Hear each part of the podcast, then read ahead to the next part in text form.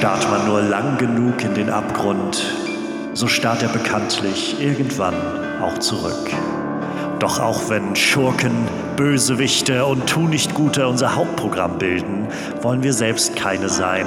Und deswegen wird für die folgende Episode eine Spoilerwarnung ausgesprochen für das gesamte Terminator-Franchise.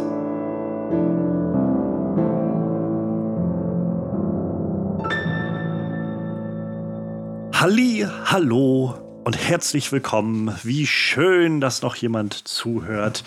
Hier in einer neuen Ausgabe MVP, dem Most Villainous Player, wo wir ja immer zur Sicherheit ein bisschen Gold in der Tasche haben als Tribut und natürlich einen Feuerlöscher, wenn wir uns den furchteinflößenden und mächtigen Drachen widmen, die unsere liebsten Lieblingsheldinnen noch so viel ja, leuchtender erstrahlen lassen. Willkommen im Podcast über Villains und Bösewichte. Für alle, die zum ersten Mal einschalten, ähm, mein Name ist Johannes Klahn und vielen Dank, dass ihr dabei seid. Ich freue mich sehr, dass ihr ähm, hier reinschaltet. Ich äh, weiß sehr wohl um die große Menge an verschiedenen Filmpodcasts ähm, und dass es euch dann ausgerechnet hierher verschlagen hat, weiß ich zu schätzen. Ich hoffe, ihr habt Freude dabei. Ähm, wie jedes Mal, wie jede Folge habe ich mir einen Gast eingeladen und mein Gast hat mir einen Film mitgebracht. Und nicht nur, dass mein Gast mir einen Film mitgebracht hat, mein Gast hat mir vor allem auch einen Villain mitgebracht, einen Villain aus dem Film. Und wir wollen heute mal in, den, ja, in der nächsten Zeit, in dieser Folge, diesen Villain so ein bisschen abklopfen und mal fragen, was macht denn diesen Villain eigentlich so herausragend? Was macht diesen Villain zu einem MVP, einem Most Villainous Player? Und ja, mein Gast heute, ich freue mich sehr, dass er da ist. Ähm, wir haben über Twitter äh, bisher immer mal so ein bisschen Kontakt gehabt. Das ist, äh, glaube ich, so der Großteil der Leute, die ich mir hier eingeladen habe. Das, das ist so das große Ziel, mal mit Twitter Mutuals ein bisschen sprechen zu können. Und äh, ich kann mich erinnern, als ich vor ein paar Monaten noch so die, die grobe Idee in den Raum gestellt hatte bei Twitter, dass ich da irgendwie gerade so eine Podcast-Idee habe und vielleicht kann ich das mal irgendwann umsetzen, war er einer der ersten, die sich darauf gemeldet haben und meinten, okay, wenn du sowas machst, dann musst du mich aber auch einladen. Und äh, da habe ich ihn jetzt beim, beim Schopfe gepackt und dann ihn natürlich auch eingeladen. Und ich freue mich äh, sehr, dass er da ist. Äh, herzlich willkommen, Michael. Ja, vielen, vielen Dank für die Einladung. Ich freue mich sehr. Ja, wer äh, Michael gerne folgen möchte, äh, der kann das auf Twitter tun. Ähm, auf Twitter, äh, ich habe dein, dein, dein äh, Twitter-Handle jetzt gerade nicht im Kopf, den werde ich aber auf jeden Fall verlinken. Ist, äh, etwas äh, bizarr, at Miguel the German. also Miguel wie Spanisch Michael und dann The German. Ah, das ist, das genau. macht sogar auf eine gewisse Art und Weise Sinn. Ja, ich freue mich genau. sehr, dass du dabei bist. Also ähm, ich, äh, ich, du, also du hast in den, ich glaube, in den letzten Monaten warst jetzt ein bisschen ruhiger auf Twitter, aber äh, was ich auch total verstehen kann, ich finde Twitter auch gerade sehr anstrengend, muss ich sagen. Mhm. Ähm, aber so generell, ich äh, genieße immer sehr, du hast immer mal so ein paar, so ein paar lustige Takes irgendwie dann, die so, ähm, die so meine Timeline ein bisschen bereichern. Da lohnt es sich auf jeden Fall mal reinzuschauen. Und äh, ich finde es sehr toll, dass wir jetzt heute mal ein bisschen über Film reden können, ähm, was wir, glaube ich, auf Twitter nur sehr vereinzelt getan haben bisher. Das stimmt, ähm, ja. Und ich finde es halt vor allem auch sehr spannend, weil du direkt so einen der, der ganz großen, ja, ich weiß nicht, ob man das noch modern nennt, aber so der ganz großen Klassiker irgendwie mitbringst. Also der Film wird dieses Jahr 30. Ähm, ob man das mhm. jetzt als modernen Klassiker bezeichnet, muss jeder vielleicht für sich selbst entscheiden. Aber es ist, glaube ich, so eine richtig große Hausnummer und auch der Willen daraus. Wen hast du denn mitgebracht heute für den MVP? Ja, und zwar mein Willen, den ich mir ausgesucht habe, ist der T1000 aus Terminator Nummer 2 dem äh, das, wie heißt der deutsche Titel? Tag der Vergeltung? Tag der, Tag der, Tag der Abrechnung. Abrechnung. Tag der genau. Abrechnung. Genau. genau. Judgment Day im, im Englischen. Ähm, genau, und äh, du sagst gerade schon, genau, genau der. Ähm, du sagtest gerade schon, das ist irgendwie so ein, ja, so an der Grenze zwischen Klassiker und gerade noch so modern. Für mich tatsächlich, ich schaue relativ viele alte Filme, ist 30 Jahre noch relativ jung, würde ich sagen. Mhm. Ähm, aber es ist auch tatsächlich so, dass äh, als der rauskam, war ich gerade mal zwei Jahre alt. Also der ist dann tatsächlich doch schon ein bisschen ähm, älter. Und ich habe ihn auch schon als, mein Vater war immer relativ entspannt, was die FSK angeht. Ähm, vor allem, wenn er den Film selber schon mal gesehen hatte und wusste, dass das jetzt nicht mich irgendwie, irgendwie äh, Der Junge kann das völlig auch. zerstören wird. ja.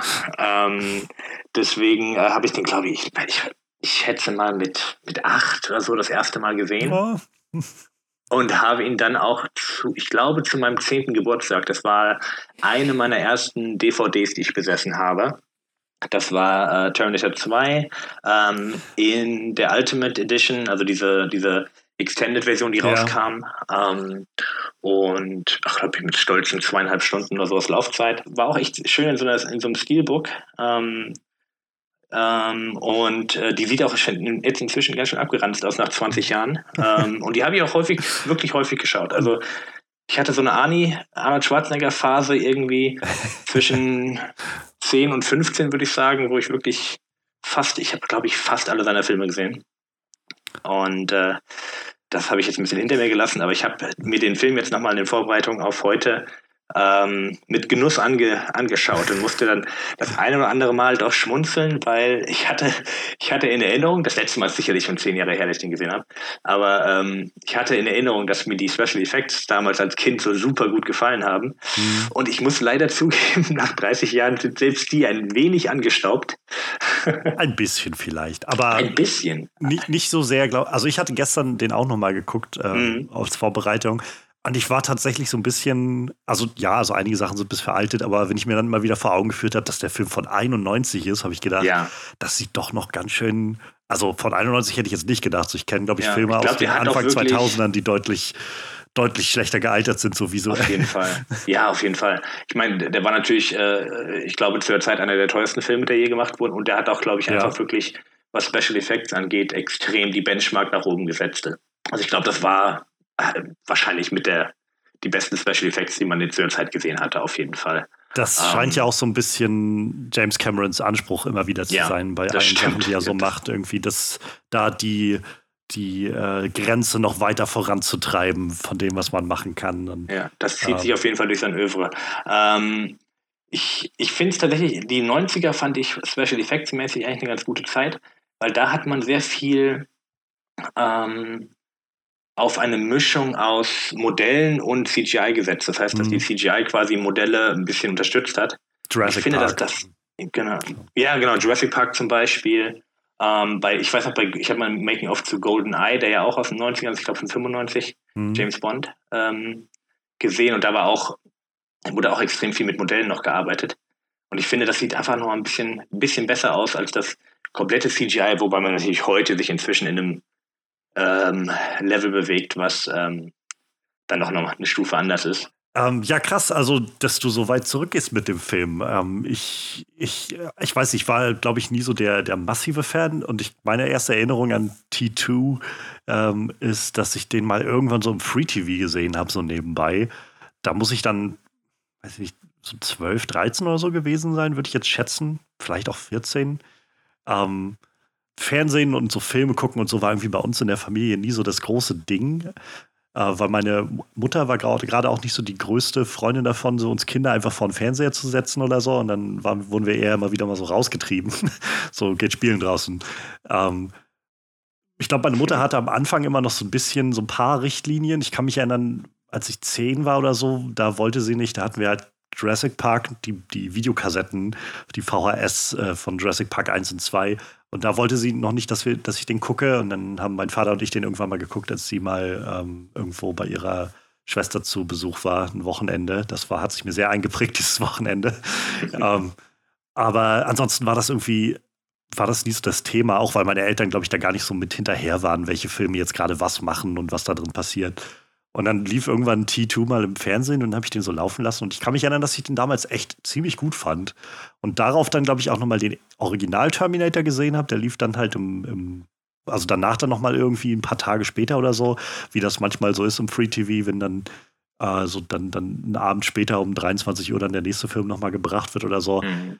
Ähm, und da gab es, kann ich mich erinnern, so eine Zeit, wo ich das echt super faszinierend fand, irgendwie, dieses, dieses Franchise und ähm, so diese, diese Idee dahinter mit den ganzen Maschinen und Zeitreisen sind sowieso irgendwie so ein spannendes Element. Und ähm, ja, ich weiß, ich fand das irgendwie damals voll cool und ähm, habe dann aber auch die Terminator-Reihe, glaube ich, gar nicht weiter verfolgt. Also ich habe da, glaube ich, den dritten noch gesehen gehabt, als der irgendwann dann auch mal im Fernsehen lief.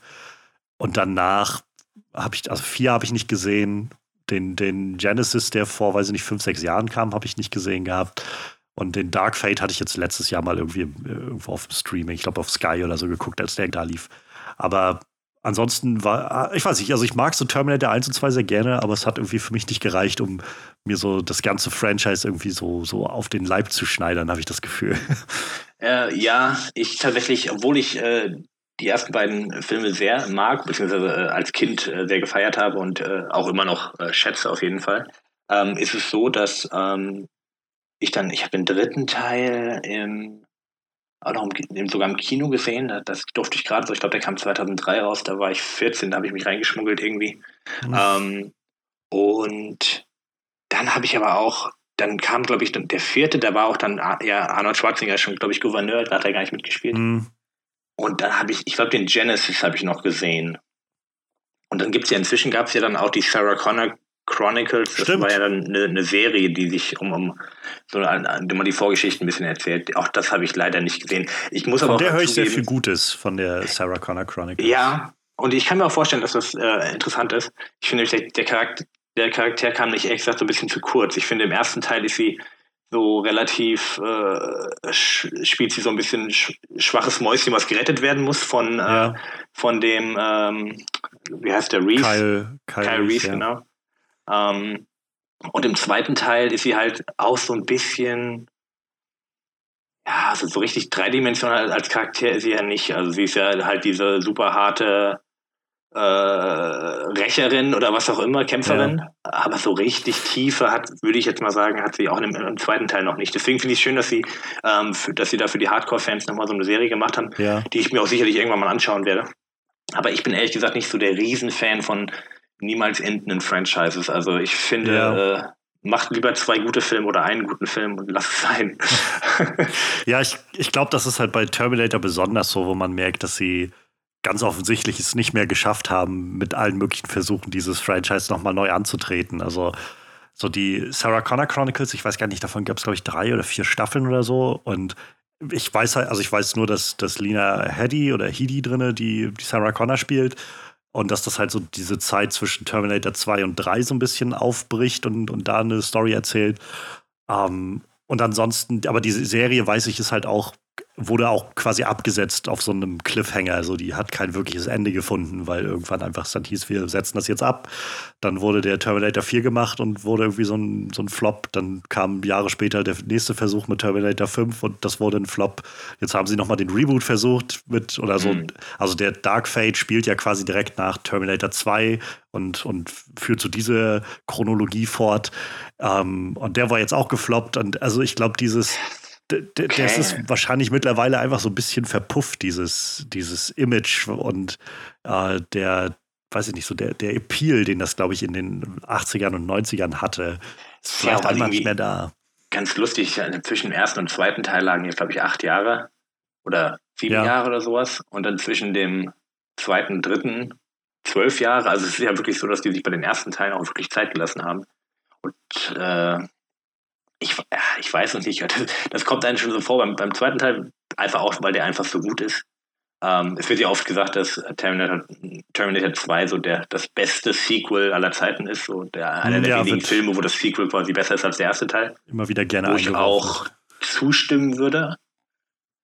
Ähm, mir würde auch, glaube ich, gerade spontan kein anderes Sequel einfallen, was ich besser finde. Gute Frage. Mhm. Meine, auf derselben Ebene wird ja auch Empire Strikes Back immer wieder genannt, so als, als eines so der besten Sequels. Ähm, Aliens, glaube ich, kann man auch sehr gut in diese Kategorie mit reinschmeißen, gerade wenn wir bei Aliens James Cameron ich, sind. Ja, stimmt, aber Aliens finde ich total faszinierend aus einem anderen Grund. Also ich finde, ich finde, da ist einfach, wenn man die ersten vier Filme sich anschaut, das sind alles vier gute Filme. Ich würde sagen, die ersten drei sind sehr gute Filme. Der vierte ist, finde ich, ein bisschen, hm, ja, Geschmackssache, würde ich weird. sagen. Ein ähm, bisschen weird. Aber es ist halt geil, weil du hast, alle vier Filme sind unter, unterschiedliches Genre. Und irgendwie ja. funktionieren auch völlig alleinstehend. Es ist, ja, es ist sehr faszinierend, was, was mit Aliens so gemacht wurde irgendwie. Und auch in den letzten Jahren. Und dann kam Ridley Scott nochmal zurück. Und äh, mal schauen, was sie mit, damit als nächstes machen. Ich glaube, jetzt gibt es ja eine Serie dann als nächstes erstmal. Ähm, aber spannend insofern, also wenn wir schon mal gerade bei, bei James Cameron sind, so ich, ich glaube, James Cameron, nach allem, was man hört, scheint ein sehr, sehr anstrengender Mensch zu sein. also äh, an dessen Set soll es wohl halt auch naja, nicht unbedingt die angenehmste äh, Atmosphäre sein beim Arbeiten und so. Ähm, ich ich glaube, gerade auch von Titanic gibt es so viele Geschichten davon, wie Leute da irgendwie teilweise fast eine Lungenentzündung und so bekommen haben, weil er irgendwie einfach die hat immer weiter im Wasser schwimmen lassen und so. Ähm, oh Gott, ja. Aber ich habe, also ich kann auch irgendwo immer nicht um, umher, tatsächlich so ein bisschen Respekt zu haben vor James Cameron. Also einfach ob seiner bisherigen so Erfolgsgeschichte. Also ähm, so, ich glaube, bekannter oder immer wird immer wieder gerne als so ein, so ein Trivia-Fakt, so dass halt äh, Piranhas 2 sein erster Film war, aber danach kam dann halt schon Terminator. Und Terminator hat halt dann irgendwie ganz schön was aufgetreten, dann Aliens, äh, dann The Abyss, den ich noch nicht gesehen habe bisher. Ich glaube, so einer der wenigen, die ich noch nicht von ihm gesehen habe. Mhm. Und dann halt an 91 Terminator 2, was ja fast schon so eine Art Remake von dem ersten Film ist, nur halt noch größer und also viele Elemente, die im ersten Film irgendwie schon so sind, werden im zweiten nochmal ausgespielt, aber so ein bisschen neu geremixed und neu auf den Kopf gestellt und viel größer alles irgendwie gemacht. Und das fand ich halt super spannend. Und jedes Mal, wenn, wenn er dann so alle paar Jahre mal einen Film macht, heißt es immer wieder, oh Gott, was macht denn James Cameron jetzt? Der dreht jetzt einen Film über die Titanic. Das ist doch das Schlimmste, was man machen kann, irgendwo im Wasser zu drehen und so. Und dann kommt das Ding raus und wird halt wieder irgendwie der erfolgreichste Film aller Zeiten. Und dann lässt er wieder Jahre vergehen und bringt dann so einen Film raus, wo alle sagen, was macht er denn jetzt 3D und im, im All und dann kommt es raus und wird wieder der erfolgreichste Film aller Zeiten. Soll irgendwie, ich kann nicht anders, als so ein bisschen Respekt davor zu haben, wie er das irgendwie hinbekommt. Ja, das stimmt. Nee, das ist auf jeden Fall ein großer Filmemacher in, seinem, in seiner ganz eigenen Welt. Der macht auch, glaube ich, wirklich nur, nur, Dinge, hinter denen er komplett steht. Vielleicht ja. also ab, ab, ab Piranha 2 vielleicht. ja, und wenn das bedeutet fünf Avatar-Filme, dann, dann eben auch das. ähm, ja, ich, also ich finde das halt sehr spannend bei Terminator 2, ähm, wie gerade, also ich habe letztes Jahr so in, in der Pandemie, in der Lockdown-Zeit war irgendwie viel Freiraum und dann habe ich da viele Filme irgendwie so nachgeholt oder mal wieder geguckt. Und da hatte ich dann mal einen Abend so Terminator und Terminator 2 geguckt, so am Stück und das war, das war ganz spannend, die, die mal so an, an, sich zu sehen, so in der Verbindung zu sehen, die, ähm, die Kontinuität auch nochmal so ein bisschen neu zu sehen, die zwischen den beiden Filmen besteht. Und wie gesagt, es fielen mir dann auch einfach sehr so die Parallelen zwischen den Filmen auf, wo man so gemerkt hat, dass sie dass, dass James Cameron schon irgendwie wahrscheinlich daran interessiert war zu sagen, ich fand diese Terminator-Idee, die ich irgendwie 84 hatte, was ich damit gemacht habe, schon sehr spannend. Jetzt habe ich aber ganz andere Mittel. Also, wie du schon sagtest, von der Film war, als er rauskam, einer der teuersten Filme überhaupt. Das war so einer der ersten Filme, die über eine, also über 100 Millionen Dollar gekostet haben in, den, äh, in der Produktion. Und was auch so krass ist, finde find ich immer, wenn man sich das vor Augen führt, wo wir mittlerweile angekommen sind, wie, wie solche Projekte irgendwie, was für Zahlen die so bekommen. Mhm, ähm, ja. Aber das war damals so einer der teuersten Filme und äh, hat, glaube ich, so halt Blockbuster auch so ein bisschen revolutioniert mit der Technik, mit auch der Art und Weise, wie man das so aufzieht, womit man die, die, so das hohe Pacing, mit dem man die Zuschauer irgendwie befeuert und ähm, also James Cameron klopft sich ja auch immer gerne auf die Schulter für so diese Frauenfiguren, die er da schreibt. Wir hatten jetzt gerade schon so ein bisschen darüber gesprochen gehabt. Ähm, so Sarah Connor. Ähm, ich kann mich erinnern, vor ein paar Jahren, glaube ich, als der Wonder Woman-Film rauskam oder so, hatte er irgendwie so einen, so einen Kommentar rausgegeben gehabt, dass er das so den das Trara darum so ein bisschen so ein bisschen überdrüssig findet, weil ja letztendlich da doch bloß eine irgend so eine so eine, schön, so eine schöne Modelfrau in, in die Rolle gesetzt wurde, aber Sarah Connor, das war halt eine echte Frau so ungefähr. Also das war so eine harte oh. Lady, sowas in der Art. Und da klopft er sich aber ein bisschen so, sehr auf die Schulter. Ja, ja, genau. Und das ist so, so, also ich, ich glaube halt schon für die Zeit war das, glaube ich, schon irgendwo so eine kleine Revolution, dass man halt auf einmal angefangen hat, so eine wirkliche reine Action-Rolle irgendwie auf einmal mit, mit äh, einer Lady zu besetzen. Aber das ist halt in heutiger Sicht natürlich irgendwie eine recht veraltete, also so recht angekrustete Darstellungsweise von, von weiblichen Figuren.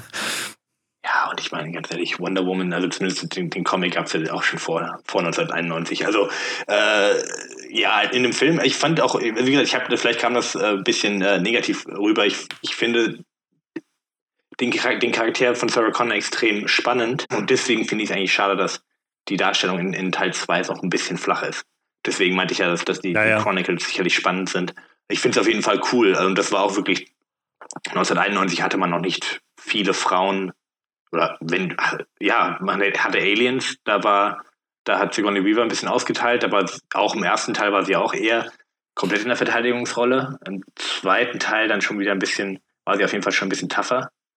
Ähm, das war auf jeden Fall definitiv der Zeit, äh, ich meine, äh, voraus, könnte man sagen. Ja. Das ist ja, glaube ich, genau, warum diese beiden Rollen, so Alan Ripley und Sarah Connor, eben so in Erinnerung bleiben, weil ja. sie eben so herausgeragt haben aus der Masse.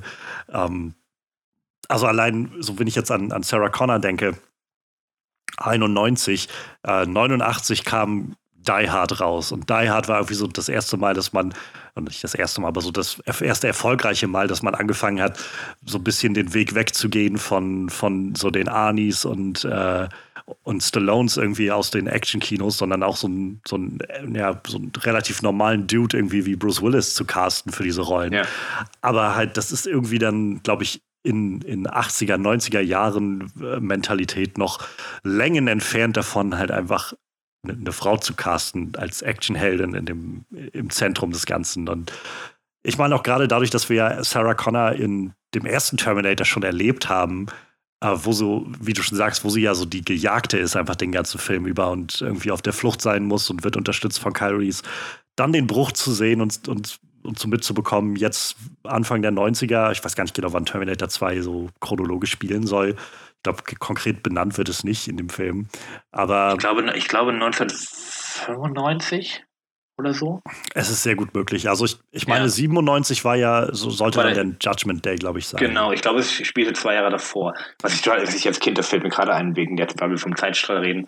Ähm, ich habe mich, ich fand es immer extrem lustig und ich fand es auch jetzt beim letzten Schauen nochmal sehr lustig, dass äh, John Connor einfach zehn Jahre alt sein soll und auf dem Motorrad rumfährt. Ja. so, ich, wenn man mir nicht gesagt hätte, wie alt er sein sollte, hätte ich gedacht, okay, der ist 13, 14 oder sowas. Und ich glaube, so alt war der Schauspieler auch tatsächlich, auch, dass er einfach mal zehn Jahre alt sein soll. Ich glaube, James Cameron hat noch nie einen Zehnjährigen gesehen. Ich, ach ja, äh, das ist sowas bei, bei John Connor ich gucke den Film immer noch gerne und ich habe den gestern halt auch abends angemacht, nochmal in so einer, also ich hatte vorher noch Besuch hier und dann sind die irgendwie gegangen und dann dachte ich so, na gut, jetzt ist es irgendwie kurz nach neun, jetzt kannst du den Film noch anschmeißen, dann guckst du ihn noch nach, bis morgen, dann hast du den fertig geguckt und dann, dann lief der und ich finde, der läuft halt so gut weg, der Film. Der hat halt so ja, ein krasses total. Pacing. Diese zweieinhalb Stunden merkt man halt irgendwie gar nicht. So, der läuft halt einfach an und dann auf einmal zack, zack, zack, zack, zack und die, die Zeit verfliegt. Das Einzige, was ich wohl mal merke, was für mich nicht, also für mich persönlich nicht so gut gealtert ist, ist halt einfach dieser, dieser radical 90s Vibe, der halt so mit Eddie Furlongs John Connor irgendwie reingebracht wird. Ich glaube, das, das war damals schon nicht meins. Also ich bin Anfang der 90er geboren. Also ich bin ein Jahr quasi nachdem der Film rauskam geboren worden. Und ähm, ich habe das, glaube ich, so ein bisschen verpasst, diese Radical-Phase irgendwie.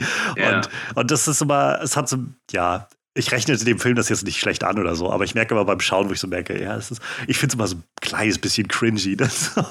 Ja, ja, und dieses der übercoole Zehnjährige, der irgendwie für alles einen lockeren Spruch auf, die, ja, genau, auf den Lippen hat, was so überhaupt nicht realistisch ist. Also, äh, ja, ich meine, klar, er, er, wurde ja von, von seiner Mutter schon so ein bisschen anerzogen als Führer, aber trotzdem äh, ist es tatsächlich sehr, sehr überspitzt und sehr. Ja, unnötig gestellt auf cool gemacht. Also das, Allein das halt schon. Die, die Einführung, irgendwie, wie er dann mit seinem Kumpel da auf dem Motorrad ankommt und beide hören dann irgendwie Guns N' Roses oder so und haben ihre, ihre Jeansjacken an und so die Haare ja. so als so Vokuhila oder sowas und Eddie Furlong so mit dem großen Scheitel vorne und sowas. Das hat alles so, das, das spricht halt sofort so 90er, also wenn ich das sehe. Denkt man so, ja, es ist eine andere Zeit mittlerweile. Ja, auf jeden Fall.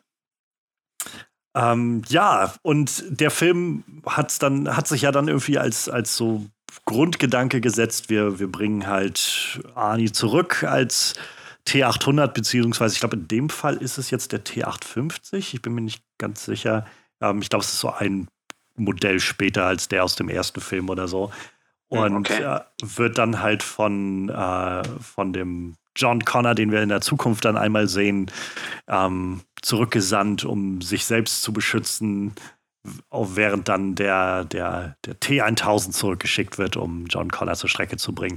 Und also ich weiß nicht, wie ich das damals wahrgenommen habe. Ich kann mich nicht mehr an das erste Gucken des Films erinnern, aber ich also ich kann mich erinnern, äh, dass ich irgendwann den Trailer mal gesehen habe für den Film. Ähm, und ich fand das so krass, weil es für mich so wirkt wie so eine, der, eine der, der ganz großen verschenkten Chancen irgendwie in so einem Film, ähm, die, wo, wo der Trailer einfach so so ganz penetrant vorwegnimmt, wo der Twist irgendwie drin liegt. Nämlich zu, von Anfang an zu sagen, äh, Arnie ist dieses Mal der Gute und äh, der andere ist der Böse. Weil der Film ja eigentlich bis zu dem Punkt, wo wo Eddie, also wo, wo John Connor mhm. ja die, den Gang entlang läuft und dann in dieser ganz berühmten Szene, also diesem, diesem Shot, wenn Arnie dann aus seinem, äh, seiner Packung Rosen da seine Schrotflinte rausholt. Eine geile dann, Szene. Ja es, ja, es ist so krass, wie sich dieses, die, so viele Bilder aus dem Film einfach einbrennen, so in die Popkultur, ah, in das Gedächtnis. bei diesem Mal schauen extrem genervt hat, ist, dass diese übermäßige Verwendung von, von extremer Zeitlupe, das fand ich so nervig irgendwie.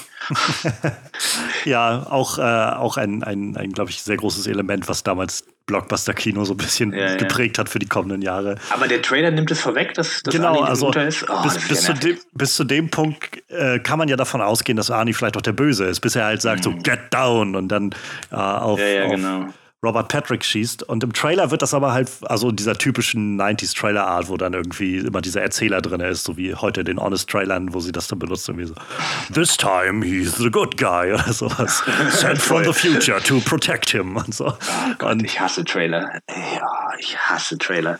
Ah, jeder Trailer, der länger ist als 25 Sekunden, äh, kannst du mich mit jagen. Meine, meine Frau lacht mich immer aus, weil wenn wir ins Kino gehen und Trailer kommen, halte ich mir die Augen, die Ohren zu und mach die Augen zu. Ich, ich, ich möchte keinen Trailer sehen zu einem Film, den ich eventuell nochmal schauen möchte, weil die Trailer immer zu viel verraten. Es ist ein großer Hang, ja. Ähm, ja. Erstaunlicherweise hat gerade bei Terminator haben sie das sehr konsequent durchgesetzt. Äh, bei Terminator Genesis kann ich mich erinnern. Bei dem Trailer war das, haben sie es im Trailer schon vorweggenommen, dass halt, äh, Spoiler schätze ich für Terminator Genesis, aber der Trailer hat es halt auch verraten. Ähm, dass halt John Connor in dem Film halt selbst der Terminator ist und irgendwie so äh, in irgendeiner Form als, weiß ich nicht, mechanisiert wird oder so. Ich habe den Film jetzt nicht mhm. geguckt, aber das wird im, im Trailer quasi schon vorweggenommen. Und äh, da gab es halt auch großen Aufschrei drum, so wie, wieso erzählt ihr das jetzt schon im Trailer? Wäre das nicht im Film ein interessanter Twist gewesen oder so? Das ist ähm, so bescheuert, ich verstehe das nicht. Ich habe das Gefühl, dass die, die Leute, die Filme machen, überhaupt nichts mit dem Trailer mehr zu tun haben. Ja, in vielen Stellen nicht. Also ich hatte, ich, irgendwo hatte ich dann damals ein Interview gelesen gehabt oder irgendwo gesehen gehabt und da meinte halt jemand, der daran beteiligt war, dass halt das Studio wohl schon relativ besorgt war, dass das Ganze nicht gut ankommt oder so. Und dann sind die wohl relativ schnell darauf eingestellt zu sagen, okay, wir, wir müssen einfach den Leuten relativ klar sagen, das kriegt ihr, damit die wenigstens reingehen und äh, nicht enttäuscht werden, weil sie nicht das bekommen, was sie erwarten. So, ich glaube, das ist so ein bisschen die Logik, die dahinter steht. Ähm, also, ob das jetzt so wirklich Sinn macht, weiß ich auch nicht, aber ähm, naja. Ähm, aber ja, in diesem Fall ist es dann, äh, ist es dann Arnie, der als Guter, der da zurückgesandt wird, um diesmal dann John Connor zu beschützen. Und Was ich fand ich, halt. Ich super, super äh, clever finde, sorry, ich unterbreche. Ähm, ja, alles gut. Ich finde das, glaube ich, super clever äh, in, in Sachen Storytelling, weil du auch einfach für einen Actionfilm dadurch nochmal ganz andere Möglichkeiten bekommst dadurch, dass du zwei Terminator hast, die gegeneinander kämpfen, ja. dann kannst du natürlich ganz andere Kämpfe durchführen, als im ersten Teil war es ja so, die Maschine, die wilde oder die böse Maschine, äh, unzerstörbar, jagt zwei Menschen und die sind ko komplett durchgehend nur in der Verteidigungshaltung bis ganz am Ende, als sie sich ein paar Rohrbomben basteln. Ja, und äh, das hast du jetzt in dem zweiten Teil, klar, auch da ist natürlich so, dass sie größtenteils in der Verteidigungshaltung sind, einfach weil äh, Arnie das ältere Modell ist quasi, also der, der T800 das ältere Modell ist. Ähm, aber es ist einfach eine ganz andere Art von, von, äh, von Action-Szenen, die darüber kommt. Ja, also ja. es ist schon echt äh, cleverer Schachzug, würde ich sagen. Wie auch da wieder so ein bisschen der Unterschied, glaube ich, der gerne gebracht wird, so von Alien zu Aliens, äh, hier auch von Terminator zu Terminator 2, wo der erste Film doch relativ klar ein Horrorfilm ist. Also Terminator ist halt einfach sehr, sehr furchteinflößend, so dieses Gefühl von, diese unaufhaltsame Maschine ist da und du kannst mhm. nichts machen. Und selbst Kyle Reese, der zurückgeschickt wird, sitzt dann da in der Polizeistation und ist irgendwie, ihr versteht nicht, ihr könnt nicht mit dem verhandeln oder sonst was, ihr werdet einfach alle sterben. So. Und, ähm, und jetzt, äh, ja, wie man das dann wahrscheinlich machen muss für, für ein Blockbuster-Sequel, die Stakes müssen höher sein, äh, noch mehr Materialschlacht muss geboten werden. Und das ist, glaube ich, perfekt ausgespielt in Terminator 2. Halt damit, dass du die zwei Terminator hast, die gegeneinander treffen. Und vor allem der T1000 ja nochmal ein ganz neues Element mit reinbringt, als dieser flüssige Metall, so Shapeshifter. Ähm, genau. Das hat es auch nochmal sehr spannend gemacht, fand ich. Ja, dann sollten wir eigentlich vielleicht über unseren Bösewicht mal reden, ne? Jetzt haben wir über Arnie geredet und James Cameron. Ja, genau. Also ähm, ich denke halt auch generell so Terminator 2, wie gesagt, ist auch einfach so ein Klassiker irgendwie. Da ähm, wird wahrscheinlich auch schon so ziemlich alles zugesagt sein. Ähm, aber es soll jetzt vor allem ja auch um den T1000 gehen, der in dem Film, fiel mir jetzt gestern nochmal auf, ähm, sehr präsent ist, aber auch nur am Anfang und am Ende. So in der Mitte ist er irgendwie gar nicht da. Stimmt. Ja, du hast recht. Ja. So, es gibt halt am Anfang echt sehr, sehr furchteinflößende ähm, Jagden, die sie so veranstalten und, äh, und wo der T1000 ihnen einfach so auf der Pelle ist. Und dann, dann werden sie ihn los und dann ist halt so diese, diese Phase von, sie, sie landen dann da irgendwo in, ich weiß gar nicht, wo sie da hinfahren, nach New Mexico oder so und, und äh, holen dann mhm. ja Waffen und ähm, dann bereden sie ja so ein bisschen, was sie machen. Es gibt die ganz tolle Szene noch, wo sie äh, aus dem aus Anis Modell den Chip ausbauen und da dann noch beraten, wie sie jetzt da weiter vorgehen sollen. Ähm, und dann fahren sie ja noch los, um Miles Dyson, Dyson umzubringen, Schrägstrich zu retten. Ja. Und dann kommen sie ja erst, wenn sie nachher in Cyberdyne sind und alles da schon äh, kaputt gemacht haben und alles eingesagt haben, dann taucht, äh, dann taucht der T1000 erst wieder auf und dann geht so diese letzte, weiß ich nicht, Dreiviertelstunde oder so wieder los mit einem ungeheuren Pacing, wo einfach ja. nichts liegen ich, bleibt. Ich frage mich tatsächlich, das ist tatsächlich so ein bisschen von, vom Storytelling her ein bisschen komisch, weil er hat ja irgendwie zwei Tage Zeit, also der T1000 hat ja zwei Tage Zeit, sich irgendwie was zu überlegen und taucht dann aber bei Dyson erst auf, nachdem sie schon wieder weg sind. Wo ich mir denke, was hat er die ganze Zeit gemacht? also, der hat ja, die alle, der meinte, äh, der T800 meinte ja noch extra, er hat dieselben äh, ja. Daten wie ich, also ja. er weiß auch alles, was ich weiß und ähm, er wird da auf uns warten. Und da frage ich mich halt, warum er erst so später hinfährt. Ne? Also es gibt ja eigentlich da Sarah Connor seit Jahren in der, in der äh, Irrenanstalt äh, war, gab es ja, ja. Die, die, die Zieheltern von ihm schon tot sind, äh, gab es ja eigentlich keinen weiteren Anhaltspunkt. Ich glaube, der, der T1000 hätte da direkt auftauchen müssen. Und äh, das ist so vom, vom äh, da frage ich mich, was er gemacht hat irgendwie. Das ist, ähm, glaube ich, ein, ein gutes Element, was so dafür spricht, dass äh, auch da wieder so sehr viel die, die, die, die, die Beinarbeit geleistet wurde für das, was einfach noch kommt an Blockbustern, wo man halt gerne auch einfach so ein paar Sachen unter den Tisch fallen lässt, um halt nicht, um halt das Pacing beizubehalten, um halt mhm. die Spannung aufrechtzuerhalten und dann einfach sagt, das kriegt gar keiner mit, wenn wir da einfach das mit so einem hohen Pacing durchfeuern. Äh, die Fragen wird sich gar keiner stellen und ist das jetzt eigentlich so wichtig und so und dann, naja. Und es funktioniert, weil ich habe den Film, keine Ahnung, 15 Mal gesehen und äh, jetzt, nachdem du es gesagt hast, ist mir jetzt aufgefallen. ja, ähm, Robert Patrick. Äh, ich, ich bin gerade so ein bisschen Robert Patrick ähm, mit beeinflusst, dadurch, dass ich gerade Anfang des Jahres, nachdem das alles auf Disney Plus gelandet ist, ähm, Akte X Rerun gemacht habe und über, also Akte X geschaut habe, einige Sachen neu geschaut habe und gerade die letzten Staffeln kannte ich noch nicht. Und ab Staffel 8 ist Robert Patrick ja dann auch dabei und äh, mhm. ist dann, ersetzt dann so mehr oder weniger Mulder. Und, äh, und jetzt gerade gestern dann nochmal Terminator 2 zu gucken, war sowas, wo ich nochmal, wo das so krass war, diesen Bruch. Ich hatte ihn jetzt halt noch aus dieser um 2000 rum Phase im, im Kopf, wo er halt noch deutlich, also schon deutlich so ähm, faltiger im Gesicht aussieht und seine Stimme auch schon deutlich raspliger ist. Und dann so mhm. diese Szenen zu sehen in Terminator 2, wo er einfach so, ja, so dieses, diese, diese, in Anführungszeichen, perfekte Maschine irgendwie darstellt. Ähm, das war irgendwie nochmal so ganz, ganz krasser so Throwback irgendwie. Ja.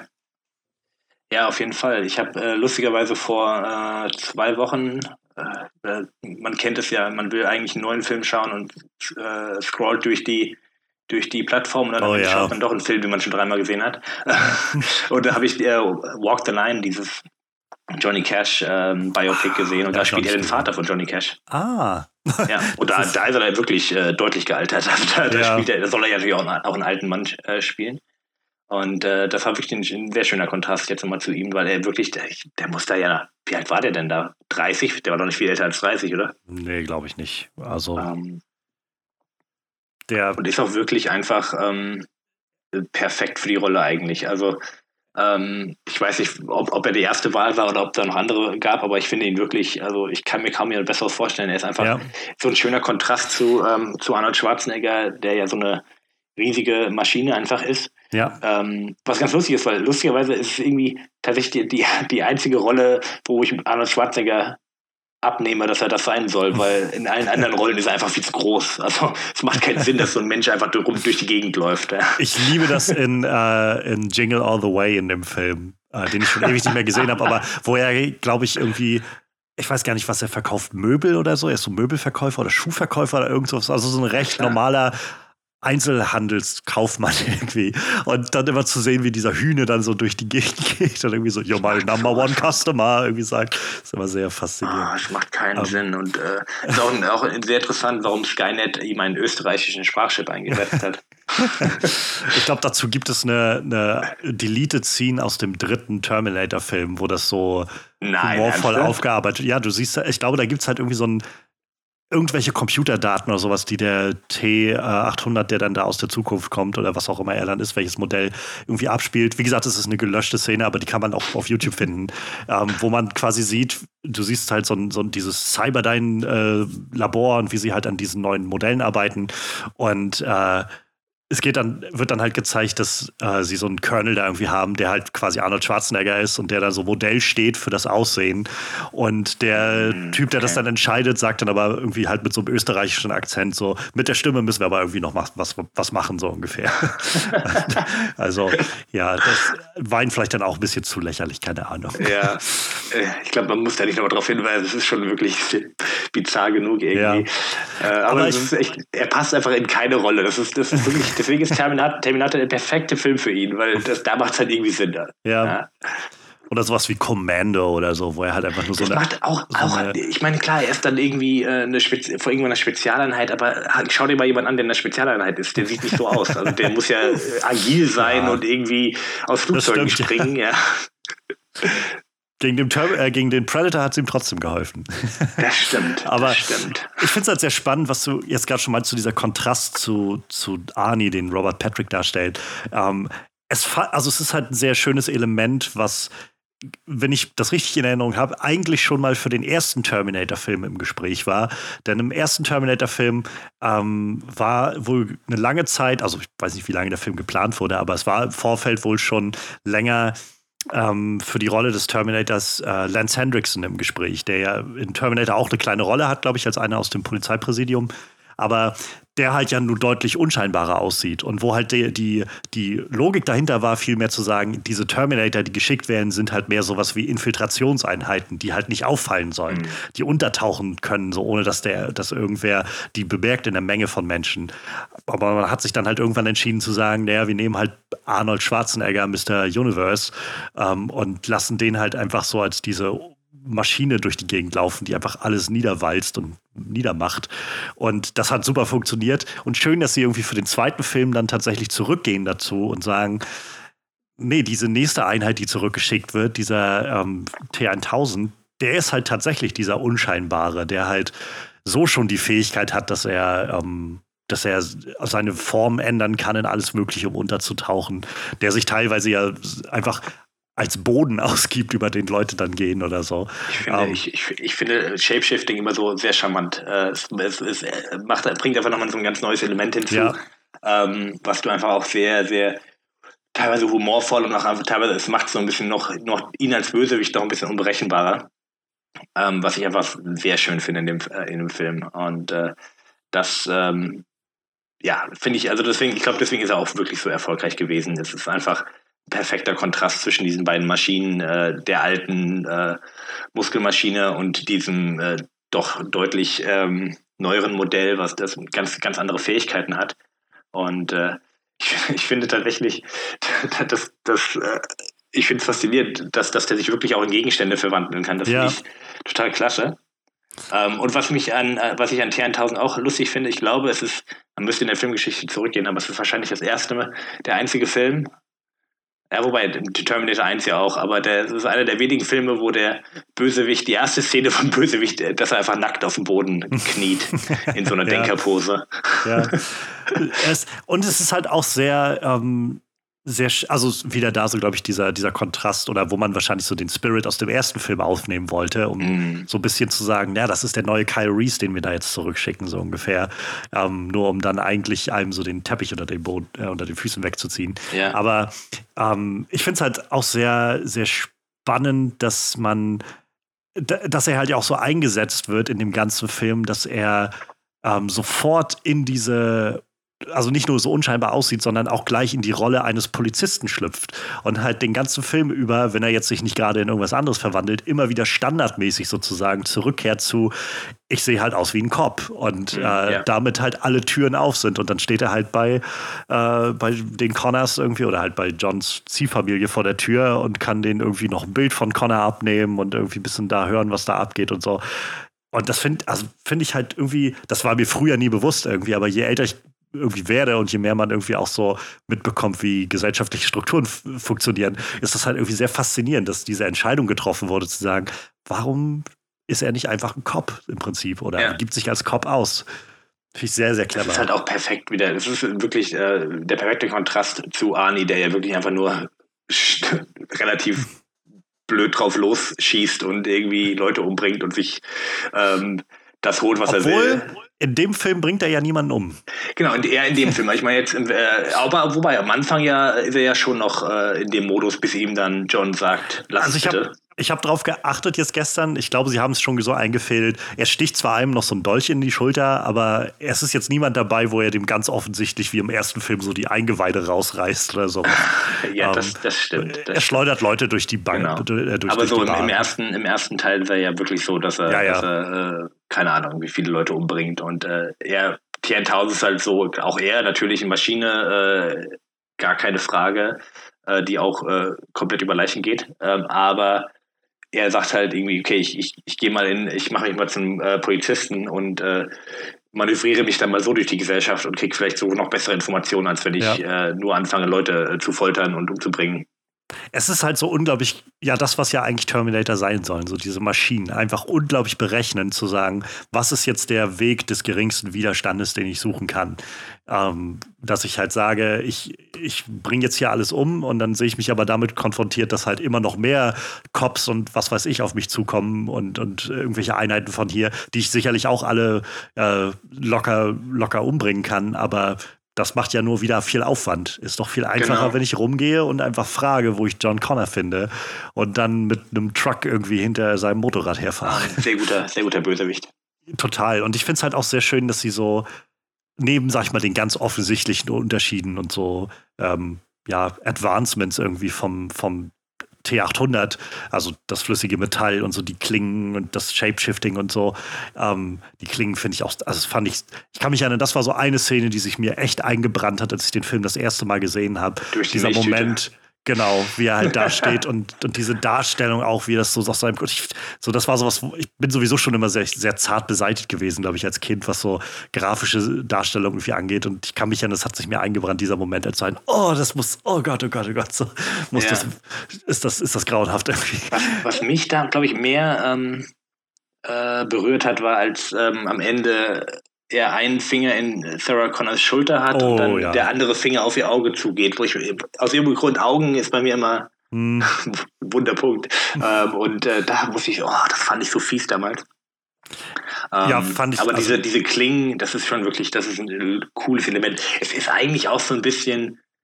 Ich habe ich hab gestern nochmal drüber nachgedacht, ob ich es ob gut finde oder ob ich es irgendwie lame finde, aber es passt einfach zu dem flüssigen Metall so gut. Also ja. es ist so, eigentlich sind ja Schwerter auch so super also keine, keine Hightech. Nicht sehr effizient Geschichte, so. Ne? Genau, nicht sehr effizient und es ist jetzt nicht so, dass man sagt irgendwie, wenn ich an eine moderne Waffe denke, denke ich an eine Klinge. Ja, mhm. aber es, ist, es passt halt zu diesem flüssigen Metall und man kann halt, man konnte und, damit schon, schon echt gut spielen, ja. Und es passt halt sehr gut zu diesem Infiltrationsmodus. Also ich meine, wenn Waffen ein, also so eine Klingen irgendwas sind, dann sind es halt Nahkampfwaffen. Also ja, sprich, leise. du würdest, du würdest halt probieren, so unbemerkt wie möglich einfach an jemanden ranzukommen, zum Beispiel als Polizist getarnt. Und sobald du halt neben John Connor stehst, würdest du ihm einfach den Kopf abschneiden und dann war's das so. Was mir aufgefallen ist, ähm, als äh, der T1000 das erste Mal auftaucht, ähm, kommt ja eine Polizeieinheit und ähm, schaut sich äh, die, die, die, Gegend an, das Loch im Zaun, was, da, was er da gemacht mhm. hat. Und der erste, sein erster Kill, den macht er nicht mit der Klinge. Er, man sieht nicht genau, wie er ihn tötet. Man sieht nur, dass er irgendwas macht. Ja. Also er schlägt irgendwie zu, so sieht's aus. Und ich glaube, das ist auch so dieses Element, man weiß nicht genau, was er kann, bis, bis er das erste Mal angeschossen ja. wird. Ja, auch das es, dass man diese Auslegung haben kann, wenn du halt noch nicht weißt, wo es hingeht, zu sagen, ja, vielleicht ist das halt auch der Gute, der hat ihn jetzt einfach K.O. geschlagen, weil der muss jetzt genau. dann so weiter irgendwie. Aber ja, wenn dann die Klingen ins Spiel kommen, das ist schon. das es ist schon, und wie gesagt, auch einfach dieses, dieses, diese, ist es so kreativ eingesetzt, dieses flüssige Metall. Also sei es jetzt, wenn er einfach durch die Gitterstäbe durchläuft. Auch ein wundervoller Moment, wie er dann wie da steht und die Waffe kurz hängen bleibt und dann, äh, und, und dann der Psychiater da steht und ihm so irgendwie seinen äh, seine Zigarette, glaube ich, aus dem Mund fällt oder was er da noch ja. hat. Und, so. ähm, und dann kommt er an den Fahrstuhl und bricht den Fahrstuhl auf und so. Und auch so diese ganz bekannte Szene, wenn sie dann abhauen mit dem Auto und er hinten hinterherläuft, auch diese, diese physische äh, Stärke und Geschwindigkeit, die da irgendwo drin steckt. Das ist ja auch was, was ja. Arnis ähm, Terminator nicht wirklich präsentiert hat, irgendwie in der Form. Und du siehst halt, also ich finde es einmal lustig, dass er sich so komische Haken an die Hände macht. Ja. Also er macht ja so komische, das macht er ja schon mal bei dem Aufzug, als er den Aufzug aufmacht. Aber dann einfach dieses, als er dann springt und sich so, so, so Haken äh, macht, um ins Auto zu kommen. Ähm, und es ist halt auch echt krass, wie, wie das ja auch in der Popkultur dann äh, einen Einschlag gemacht hat. Du ja. hast ja bei Wayne's World hast du äh, das einmal als äh, Reference, du hast bei den Simpsons äh, das einmal als, ähm, ich, ich als Anspielung. Ich wollte es gerade sagen, bei den Simpsons, das ist immer so, für, in den meisten Fällen ist das so mein erster Referenzpunkt immer gewesen. Also ja. das kannte ich, bevor ich dann den Film kannte. Und diese Echt? Szene ich habe viel Simpsons geguckt und bevor ich dann die Filme kannte, meistens habe ich das irgendwie in irgendeiner Form schon in den Simpsons gesehen, diese Referenzen und dann immer später gemerkt, ja. oh, das war bei den Simpsons. Und genau das, also ich liebe diese Szene, das ist einer der besten Simpsons Gags, finde ich. Ja. Ähm, mit Homer und Ned und Homer, der dann so durch die Hecke kommt und dann hinterherläuft mit den Golfschlägern. gib Gas, Neddy, gib Gas. Ja. Ach, herrlich. Grandios. Ähm, ja, nee, also der, der, ich glaube, dieser Film hat einfach einen, einen Hammer-Einfluss auf, auf, auf Popkultur und ja. einfach auch so, auf was ein Actionfilm leisten muss, glaube ich. Also. Ja, auch die Tonalität irgendwie wird so krass also es wird so eine Blaupause, glaube ich, geschaffen irgendwie dafür, wie du diese, diese Art von Film machst, damit sie A unterhaltend ist und B aber trotzdem irgendwie so spürbare Stakes und, und Gefahr irgendwie mit sich bringt. Ähm, auch wenn das jetzt so kein, kein reiner Horrorfilm mehr ist, wie halt der erste Film noch. Ähm, und das, also irgendwie, ja, ich weiß nicht, James Cameron hat halt ein gutes Gespür dafür, das so auf auf einen Punkt zu bringen, das so auszubalancieren, irgendwie alles miteinander. Also ich musste daran denken, als äh, am Anfang des Films halt äh, der nackte Arnie dann in die Bar reingeht. Das war halt so eine Szene, die war ja schon sehr, ja, fast schon humoristisch irgendwie angehaucht. Ja, so, wo es halt, glaube ich, im ersten Film in meiner Erinnerung sowas halt nicht gab. Der erste war halt nur wirklich richtig wie gesagt, er taucht auf und sieht diese, diese, ähm, weiß gar nicht, was Punker oder was das sind und reißt denen dann halt so die, erstmal die Gedärme raus oder so. Und das ist halt genau. halt sowas, er kommt da rein und äh, dann läuft nachher irgendwie Bad to the Bone, wenn er irgendwie mit den Klamotten wieder rauskommt und so und holt sich noch die Sonnenbrille und solche Sachen. Und irgendwie ist das sowas, wo, wo James Cameron, glaube ich, das Ganze nochmal so emporgehoben hat und so die Blaupause für die nächsten 20, 30 Jahre gegeben hat von ja, wenn du so einen wirklich erfolgreichen und, äh, und, und, spannenden Actionfilm haben musst, willst, dann musst du wahrscheinlich das alles irgendwo ausbalancieren und so. Ja. Und dazu gehört halt eben auch ein Villain, der irgendwie echt furchteinflößend ist. Genau, aber alles in dem Rahmen, dass das Coole ist ja dadurch, dass du zwei Maschinen hast, die kämpfen, ist es ja nicht so klar, okay, wenn, wenn, wenn äh, der T800 sich irgendwie die, den Arm abschneidet, um seine äh, Skelett, Endoskelett, ja. nee, was Endoskelett zu zeigen, ähm, das ist natürlich schon eine etwas härtere Szene, aber ansonsten hast du ja wirklich, es ist ja ein fast blutleerer Kampf, weil es ja, ja, zwei Maschinen sind, die aufeinander einschlagen. Der T1000 hat immer nur seine schönen äh, silbernen Einschusslöcher. Und das ist einfach perfekt für einen Actionfilm, den du auch ohne Probleme mit deinem, deinen Kindern schauen kannst, wenn ja. sie halt 13 oder 14 sind. Also das ist wirklich so, ich glaube deswegen, das ist natürlich nochmal ein, ein Faktor, warum, warum, der Film auch so erfolgreich war. Ähm, anders als der erste, der wirklich äh, teilweise heftig ist und vor allem für die Zeit ja. extrem heftig war. Ja, sehr, sehr. Ähm, und gleichzeitig gibt es halt, wie gesagt, nicht nur diese, mancher würde vielleicht sagen, so zahnlose Action, wo das halt einfach dann so ja, ne, irgendwie Maschinen gegen Maschinen, so, das ist halt viel Spektakel, aber was soll dabei rumkommen? So, es, es, hat halt immer Gewicht, weil man halt so dann doch mit John Connor und eben, naja, auch irgendwo mit, mit Sarah Connor mitleidet und so diese, diese ja die Gefahr dann doch spürt. Ähm, also gerade auch Sarah ist ja nur so, die, die, hat man nur auch gesehen gehabt im ersten Film ähm, und so diese Transformation zu sehen. Und es fiel mir auch gestern nochmal auf, Linda Hamilton ist so gut in dieser Rolle. Also ist einfach so eine gute Schauspielerin. So, es gab so diesen, diesen Moment, wo sie in ähm, wo sie da in New Mexico oder wo sie waren, saß, und, da saß sie alleine an diesem Tisch und, äh, und hat einfach beobachtet, wie, wie John mit dem Terminator äh, gespielt hat und irgendwie so diese Vaterfigur in ihm gefunden hat und sie dann so auch so ein inneres Voiceover hatte. Und sie hat so, also so viel ausgestrahlt, einfach mit ihrem Gesicht, wo, wo man so dieses Leid irgendwie, fand ich, spüren konnte, was sie irgendwie merkt von, ja, ich, ich bin keine gute Mutter gewesen für den Jungen. Alles, was ich machen kann, ist den vorbereiten. Und er hat keinen Vater, aber das Beste, was er halt kriegen kann, ist wahrscheinlich so ein Terminator. Mein Gott, ja. ist das alles abgefuckt. Und das siehst du irgendwie alles im Gesicht an. So. Das ist, ja, also tolle Schauspielerin. Ich weiß gar nicht, also danach hat sie ja dann immer auch irgendwie nochmal Sachen gemacht, aber irgendwie war sie ja dann, glaube ich, auch lange Zeit jetzt einfach gar nicht mehr aktiv. Nee, ich glaube, viel hat die so. nicht gemacht. Also nicht, nicht viel, was man noch äh, in Erinnerung behalten ja. würde, glaube ich.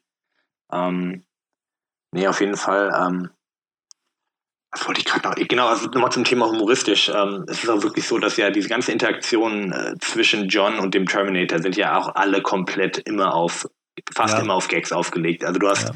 John, der halt so der coole, lässige, komische 90er Jahre ja nicht Teenager, aber äh, Jugendliche ist ähm, und irgendwie dieser Maschine versucht beizubringen, lässig zu sein. Mhm. Was dann einfach auch einfach nochmal, das funktioniert. Es, ist, es, es wirkt nicht so aufgesetzt, wie es dann doch hätte wirken können. Es ist einfach irgendwie klappt. Also es ist an, an vielen Stellen bei dem Film denke ich mir, es, es klappt, obwohl man es ja. hätte auch voll daneben gehen können. So von es der Tonalität her. Es gibt halt vor allem, also es sind vor allem immer kleine Momente und sie, sie haben halt, glaube ich, einfach noch so, so eine gewisse emotionale Grundlage. So, es gibt halt schon, es wirkt halt nicht wie einfach nur so ein, wir machen jetzt hier noch einen Spruch für den Spruch willen oder so. Oder ich finde, so markante Szene ist, wo er ähm, dem T800 zeigen will, wie man lächelt. So, und es ist halt sehr witzig gemacht, wie, er, wie Arnie dann anfängt, irgendwie dieses sehr gequälte und, und so, so gezwungene Lächeln aufzusetzen. Und jemand, okay, lass das vielleicht lieber. Sorry, Aber was dahinter ich, was steckt, ich noch, ja, noch, noch ähm, stärker finde, ist eigentlich, das ist zwar keine humoristische Szene,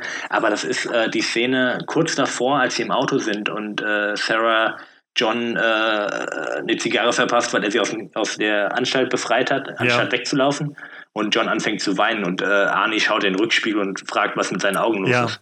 Ja. Ich finde, das ist so eine starke Szene. Total. Und einfach merkst, diese Maschine versucht irgendwie so mit den Menschen, äh, das, das alles zu verstehen, menschliche Emotionen und so weiter.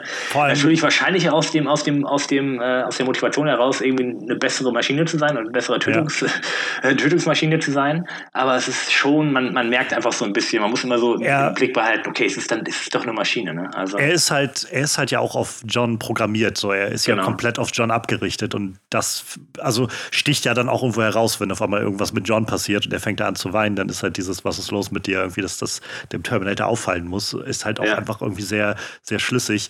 Ähm, ich meine, also was mir halt dann, also ich finde genau so, eine, so, so das, was in diesen Szenen, sag ich mal, ganz präsent ist, ähm, so diese Emotionalität, die ist halt, finde ich, auch in dieser äh, Lächelszene zum Beispiel einfach irgendwie mit drin. So ganz unterschwellig, aber es ist, steckt halt schon drin, so dieses, dass John einfach gerade jemanden hat und irgendwie, es ist halt nicht nur, dass der Film gerade sagen will, okay, wir müssen kurz Pause machen, um die Spannung etwas zu lockern, sondern es, füg, es fügt halt Johns Charakter irgendwie was hinzu, weil John derjenige ist, der an der Stelle gerade probiert, irgendwie eine neue Bindung zu jemandem aufzubauen, halt zu dieser Vaterfigur, die er nie hatte.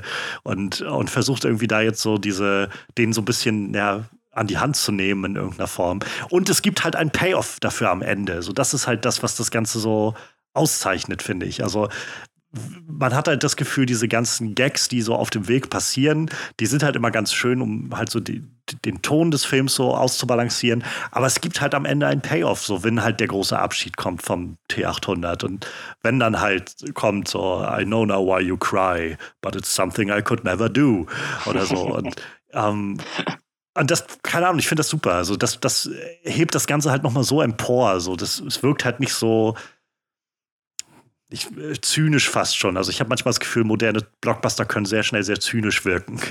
Ähm, so, ja. für, für, mich sind die äh, diese neuen Jurassic World Filme sind so Filme, die sich für mich so zynisch anfühlen, weil ich, also ich meine, Jurassic Park ist auch so ein absoluter Lieblingsfilm von mir, weil der auch einfach so viel Herz hat an so vielen Stellen. Ja. Und diese neuen Filme mir irgendwie immer wieder das Gefühl geben von, ja, komm, diese ganze Sentimentalität, das ist ja gar nicht wichtig. Ihr wollt doch bloß Dinosaurier sehen und dann ist doch alles, seid ihr doch zufrieden. Und dann ab und an macht mal irgendwer einen Spruch und dann ist doch gut. So, und das finde ich dann immer schon zynisch. Und äh, das hat so, sowas hat Terminator 2 halt gar nicht, weil Terminator 2 halt irgendwie das alles so gut ineinander webt. So die, die lustigen Momente haben was mit den Figuren zu tun und sagen was über die Figuren aus und irgendwie führt alles dann doch halt zu einem emotionalen Ende, was man wahrscheinlich nie erwarten würde, dass man am Ende von so einem großen Schieß, Schieß, Bum, Bum-Film irgendwie so einen emotionalen Abschied irgendwie bekommt von, von dieser Figur, die dann irgendwie sagt, so, hey, ihr müsst mich jetzt auch kaputt machen. Aber sie haben, ich glaube, und das ist wahrscheinlich der Grund, warum es einen dritten Teil gibt, sie haben seinen Arm vergessen. Sein Arm wird auch wieder abgerissen in der einen Szene und den sammelt er nicht an, schmeißt rein. Ja, ich habe ich hab mich immer gefragt, warum es überhaupt einen dritten Teil geben kann, weil sie haben ja eigentlich den Judgment Day verhindert. Und beim jetzt, beim letzten Schauen habe ich gesehen, ah ja, stimmt, da war ja noch ein Teil von ihm. Vielleicht haben sie das gefunden, also weitergemacht. Ich weiß gar nicht mehr, wie das. Also ich habe den dritten einmal gesehen. Ich habe keine Ahnung. Die Begründung im dritten Teil, wenn ich mich nicht völlig falsch daran erinnere, fand ich so scheiße, weil die Begründung war im Prinzip, man kann den Judgment Day nicht verhindern. Ja, das war, das war so die Begründung. Ja. Also, daran erinnere ich mich und ich habe mich so drüber aufgeregt. Hätten sie doch lieber die, die Hand genommen, diese, äh, da, der, ja. in der tatsächlich wirklich vergessen haben, da. Das ist so bescheuert. Man kann den Judgment Day nicht aufhalten. Ja, toll.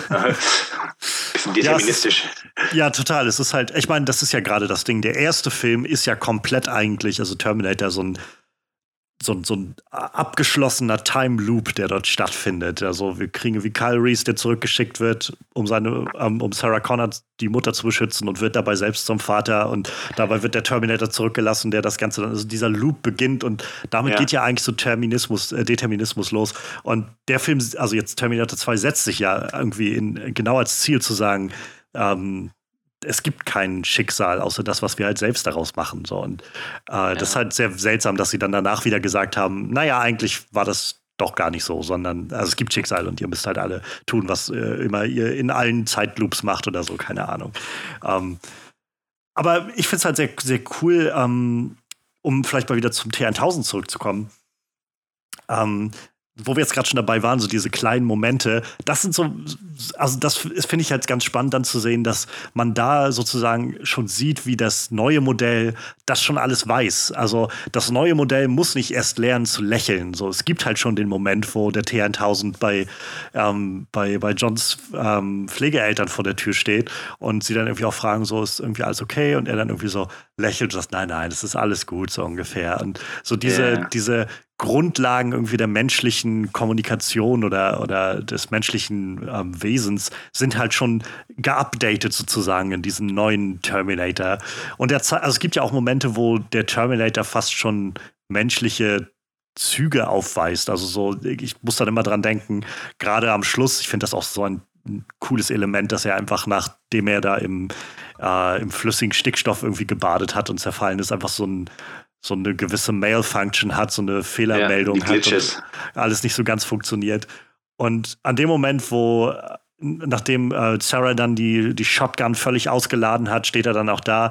Es wirkt schon fast so ein bisschen hämisch, wie er dann so den Finger noch mal so hin und her winkt, so ah, ah, ah. Und dann kommt ja. halt Arnie noch hoch mit dem Granatwerfer und da, bevor er dann ja. abschießt, sieht man so, ein, so einen Moment, wo er einfach so sehr erstaunt und erschrocken den, das, den Mund aufmacht. So. Und genau. Finde ich so, damit habe ich jetzt nicht gerechnet. Ja. also das ist tatsächlich, da habe ich mich, ich, ja, ich habe mich sogar fast ein bisschen dran gestört, weil es tatsächlich so, also, ja, aber wenn du, du hast eigentlich schon recht, du hast eigentlich schon recht, weil du hast viele dieser Elemente, genau das mit dem Finger, ähm, ja, dann du hast dann schon doch, doch mehr Menschliches in ihm programmiert. Ähm, dieses Überraschte hat mich irgendwie gestern so, äh, äh nicht gestern, letzte, als ich ja. geschaut habe vor ein paar Tagen, ein äh, bisschen rausge rausgebracht, weil ich dachte, also es ist total eine geile Szene und ich, ich habe diese Szene hat sich auch bei mir als Kind voll ins Gehirn gebrannt, weil es einfach schon sehr äh, spektakulär einfach aussieht. Ähm, aber dieses überraschte Gesicht hat mich so ein bisschen zum Nachdenken gebracht, ob das die beste mhm. Wahl war. Ähm, aber auf der anderen Seite irgendwie funktioniert es doch. Ich, ich glaube, das ist der Punkt. Also, das, was ich jetzt irgendwie alles gesagt habe, ist, glaube ich, einfach aus so einer Position von, man kann sich das wahrscheinlich irgendwie zusammenreimen. Ich denke, die deutlich ähm, logischere, so äh, Ockhams Rasiermesser-Erklärung des Ganzen ist halt, man hat halt gesagt, das, das ist einfach voll, viel effektvoller, wenn der da noch so reagiert und dann ja. bauen wir das damit ein. Und in den meisten Fällen wird wahrscheinlich niemand groß drüber nachdenken. ähm, und deshalb ist das jetzt da. So an, an, sich müsste man halt schon sagen, ja, also macht es das Sinn, dass eine Maschine irgendwie sagt, aber was soll denn das?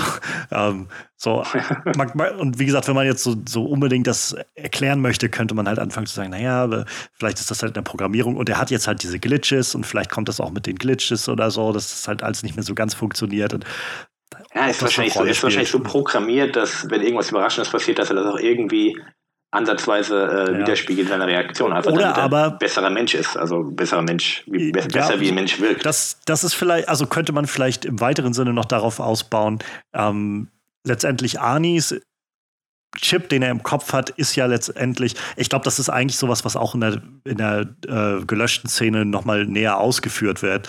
Nämlich als sie den Chip aus seinem Kopf nehmen, glaube ich, reden sie da noch konkreter drüber, dass der eigentlich halt nur auf Ausführen gestellt ist. Und nachdem sie ihn, glaube ich, rausnehmen, schalten sie ihn auf Dazulernen ähm, und dann, dann bauen sie ihn wieder ein. So wird es, glaube ich, in der, in der gelöschten Szene ähm, ja. ausgeführt. Im, Im Film selbst wird das jetzt, glaube ich, gar nicht mehr angesprochen. Da wird das einfach so vorausgesetzt, dass der Terminator halt dazulernt.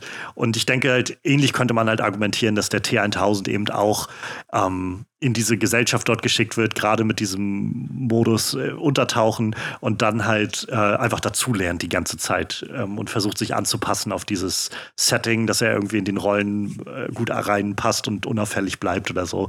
Und damit so verschiedene zum einen irgendwie ja, Handlungsweisen dazukommen, aber vielleicht eben auch so eine, sowas, was bei dem T800 ja auch stattfindet, dass er irgendwie schon so eine Art künstliche Gefühle entwickelt in irgendeiner Form. Also er kann ja, wenn er, wenn man ihm seine Aussage Glaube schenkt, schon irgendwo verstehen, warum Leute weinen. So dieses Gefühl von, von Trauer irgendwie auf einmal nachvollziehen am Ende, auch wenn er es selbst nicht ausdrücken kann in irgendeiner Form. Aber er kann es verstehen. Also vielleicht kriegt der T1000 das auch in irgendwie so menschliche Gefühle dann so langsam sich anzueignen in irgendeiner Form. Mhm. Ich finde es, äh, eigentlich ist er ja wirklich ein fast unzerstörbarer Willen. Also du hast im Prinzip, Total. wenn er sich von flüssigem Stickstoff und von ähm, Stahlwerken fernhält und vielleicht äh, nicht nach Island in den nächsten Vulkan springt, hast du ja im Prinzip kein Szenario, wie er auf normalem ja. Wege ähm, zerstört werden kann. Er könnte, er, er kann sich halt, ich finde, das hätten die vielleicht, das hätten sogar noch mehr machen können. Er ja einmal ist er, macht er sich ja zu einem Boden. Ich finde, sie hätten noch mal irgendwie machen können, dass er sich mal irgendwie einfach so zu so einem zu einer Gartenliege macht oder irgendwas, ja. irgendwas Lustiges. Weißt du, es ist einfach so, er kann ja wirklich, der könnte sich einfach das 300 Jahre lang als Gartenliege irgendwo hinstellen. Ja. Und, und die Zeit so überdauern. Das ist einfach so lustig, dass er sich einfach shapeshiften kann, sogar zu Objekten das ist halt, glaube ich, so ein Element, also vom Shapeshiften abgesehen, aber ich glaube, das ist so ein Element, was in der Sarah äh, Connor Chronicles Serie so ein bisschen eingebunden wird, wo, ähm, wo man sagt, es gibt dann scheinbar auch Terminatoren, die halt weit in die Vergangenheit geschickt wurden und dann halt einfach schon seit 30 Jahren irgendwo und also quasi so ein menschliches Leben angenommen haben und darauf warten, dass sie halt irgendwie an Sarah Connor oder an, an John Connor rankommen können oder so. Und ah, äh, das ist halt ein nettes Element. So, ich glaube, in dem mhm. Film war jetzt, wäre jetzt kein Platz für sowas gewesen, aber ähm, das, das ist es halt. Also ich glaube, man kann mit diesem Konzept eine, eine Menge coole Sachen machen. Es ist halt ein bisschen schade, dass sie mit den folgenden Filmen eigentlich immer wieder so ein bisschen dasselbe probiert haben, zu sagen, irgendwie, wieder kommt irgendwer zurück. Und also ich glaube, außer Terminator 4, der war ja dann, glaube ich, in der Zukunft mit Christian Bale oder so. Aber ansonsten ist es ja dann immer wieder dasselbe Konzept von, es kommt wer zurück und ein anderer Terminator kommt zurück und dann versuchen ja. sie Terminator 2 nochmal neu zu machen. Und, ja. Naja. Ich, also wenn jemand hier äh, zuhört, der noch keinen Terminator gesehen hat, ersten und zweiten schauen und dann aufhören. Ja, man passt nicht allzu. Ich meine, ich mochte, muss ich sagen, Terminator Dark Fate ganz gerne, aber so wirklich notwendig ist das auch nicht. Und der wird halt, also es wird auch keine Fortsetzung dazu geben, weil der auch viel zu schlecht irgendwo angekommen ist. Und also ja, wobei das hat, du hast ja gerade schon aufgezählt, dass die, die beiden davor auch eher floppig waren und hat es trotzdem noch, haben es trotzdem noch eingemacht.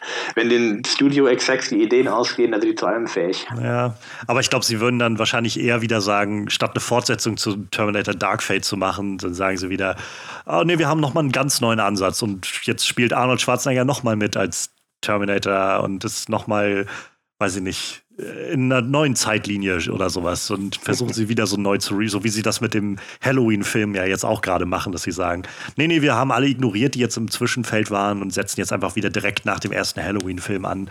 Also keine Ahnung, wer weiß. Aber mein Gefühl ist erstmal, für ein paar Jahre werden wir wahrscheinlich keine Terminatoren mehr sehen. Ich glaube, dafür war das einfach jetzt dann doch ein zu großer Flop, den sie mit dem letzten Glück hingenommen haben. um, ähm, aber du hast es jetzt gerade schon angesprochen. Ich finde, das ist halt so ein krasses Element. Also sie, sie heben das so hervor, wie viel der T1000 eigentlich einstecken kann.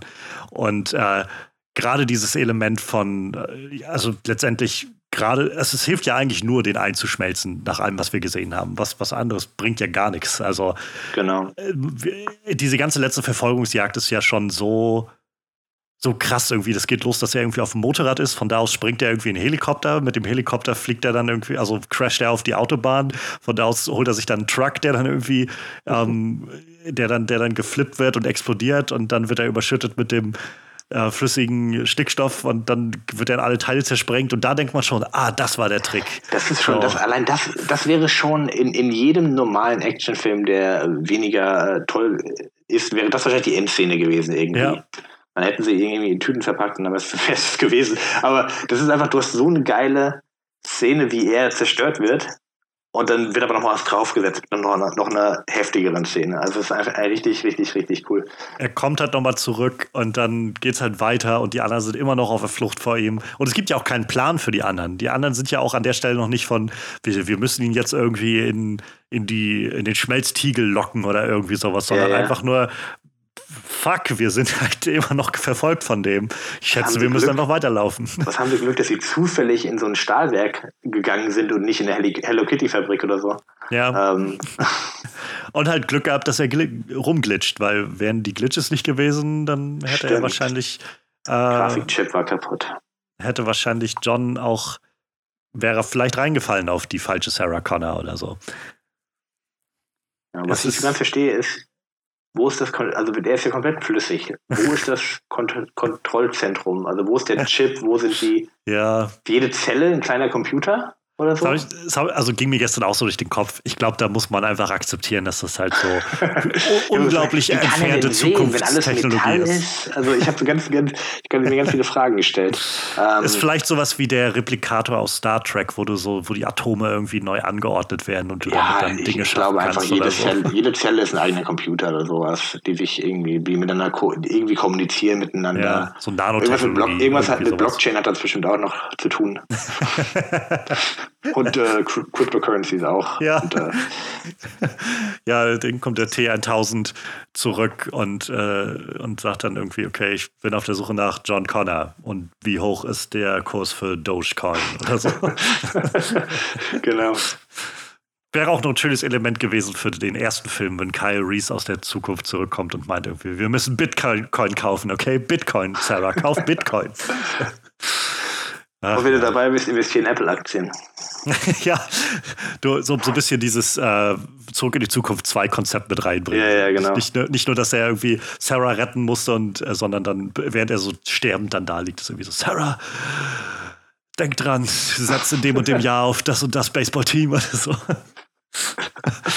Ach ja. Ja, genau. Ja, das, äh, denke ich mir immer, zum Glück bin ich kein Drehbuchautor. Ich, ich könnte mit so, mit dem, mit den äh, Möglichkeiten der Zeitreise hätte ich, würde ich so viel Unfug machen, äh, dass kein anständiger Film es, rauskommen würde. Ich finde das so spannend. Es ist halt, also ich weiß, bei uns im, im Podcast, den wir machen, im Onscreen-Podcast, ist das so, sind Zeitreisen relativ regelmäßig so ein ähm, so ein größeres Thema, weil es einfach so unterschiedliche Meinungen dazu gibt. Und also ich bin zum Beispiel jemand, ich finde das immer, ich lasse mich sehr schnell und sehr gerne auf Zeitreisen ein. Ich meine, es mag auch daran liegen, dass eine meiner liebsten Serien Doctor Who ist, was irgendwie einfach Zeitreise paradoxer pur ist, irgendwie diese ganze Serie. Ja. Aber äh, weil ich halt, also auch gerade das Konzept irgendwie nett finde, zu sagen, ja, das gibt's halt nicht in Wirklichkeit. Und in, dieser, in diesem Sinne, lass doch die Autoren wegen meiner machen, was da passiert. Ich finde das jetzt auch nicht weiter ähm, weiß nicht, Science Fiction und unglaubwürdiger, als dass ein Typ sich irgendwie einen Anzug baut, mit dem er durch die Luft fliegen kann oder sowas. Ist halt auch ja. gegen die physikalischen Regeln. Aber ich kenne halt auch jemanden bei uns aus dem Podcast, der ist, der ist halt sehr dagegen. So, der sagt halt irgendwie, das führt immer wieder zu irgendwelchen Paradoxa, es macht keinen Sinn. So, das auf jeden Fall. Also ganz ehrlich, äh, wie soll, äh, also wenn man, ich, ich denke immer so an Zeitlinien. Also wir haben die Zeitlinie, die erste ursprüngliche Zeitlinie, die führt bis John Connor den Kyle Reese zurückschickt. Da ist ja der Kyle Reese noch gar nicht da. Wie entsteht denn John Connor? Also, weißt du, da, da bin ja, ich eigentlich schon ja, überfragt. Mein Gehirn ist dann schon ja das Paradox ja. Genau, genau. Und dann, äh, wie kommt es zu Skynet, wenn Skynet ja entdeckt wird oder, oder gebaut wird aus diesen Teilen? Also, das ist mein Gehirn ist da immer so ein bisschen sehr schnell überfragt. Ich habe auch zum Beispiel die, die, äh, diese schöne deutsche Zeitreiseserie Dark, Dark gesehen und habe ja. tatsächlich in der zweiten Staffel äh, nach zwei Folgen wieder aufgehört. Also ich habe die erste Staffel gesehen, da hat mein Gehirn schon ganz schön geraucht und in der zweiten Staffel hat er gesagt, nee, ich, ich komme da nicht mit. Ich verstehe nicht, wer wer ist. Die, die heißen alle gleich, die sehen alle gleich aus. Meine Frau hat mitgeschaut, meine Frau äh, ist Amerikanerin, die spricht Deutsch, aber nicht perfekt und die kam überhaupt nicht mit, die wusste überhaupt nicht. Für die sehen die Deutschen eh alle gleich aus und oh, alle hießen irgendwie Klaus und, und Regina und sonst ja. was. Und äh, ich kam auch echt nicht mehr mit. Also ich habe nicht mehr verstanden. Dann irgendwann gab es ja dann drei oder vier oder fünf Zeitebenen. Ja, ja, ja. Also ich habe ich hab die gern geguckt damals, die, die Dark, die Serie. Also ohne das Ende jetzt vorwegzunehmen, aber ich fand für mich, womit ich halt rausgekommen bin, war genau das Gefühl, dass die Serie so ein bisschen den Punkt darauf setzen wollte, zu sagen, sobald Zeitreisen in irgendeinem, in irgendeinem System existieren, ist alles abgefuckt. So, es geht nichts mehr. Sobald Zeitreise als Möglichkeit im Raum steht, wird einfach alles zersetzt davon. Es ist alles nur noch so ein riesiger Clusterfuck. Und äh, ja. das, das, also mir hat, mich hat das irgendwie sehr gefreut, dass man so, so ein bisschen das so wirklich zu Ende gedacht hat und gesagt hat, nein, okay, wenn es das gibt, wie abgefuckt würde das denn bitte werden? Ja, es ist, ja, ja, es ist äh, sehr, sehr schnell kommt man an einen Punkt, wo, wo es einfach so, das, das kann nicht mehr funktionieren. Das ist einfach, macht ja. alles keinen Sinn. Und das finde ich tatsächlich, bei, um mal zu unserem T1000 zurückzukommen, ähm, ich finde das eigentlich ganz charmant an der Terminator-Serie, wenn man jetzt mal die Zeitreise außer Acht lässt, äh, dass es so ist, ich, ich mag immer ganz gerne, wenn ein Bösewicht, selbst wenn er ähm, wie in dem Fall natürlich Sachen macht, die man nicht machen kann, weil er natürlich aus dem Jahr 2029 kommt, was ja auch jetzt bald ist, aber egal.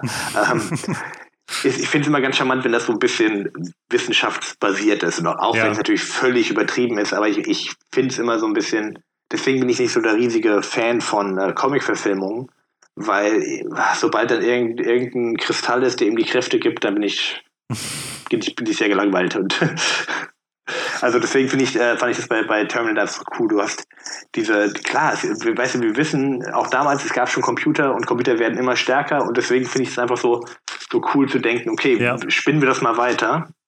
Und ich meine, die, die äh, Idee, dass äh, Maschinen irgendwann schlauer werden als Menschen, die gibt es ja schon länger.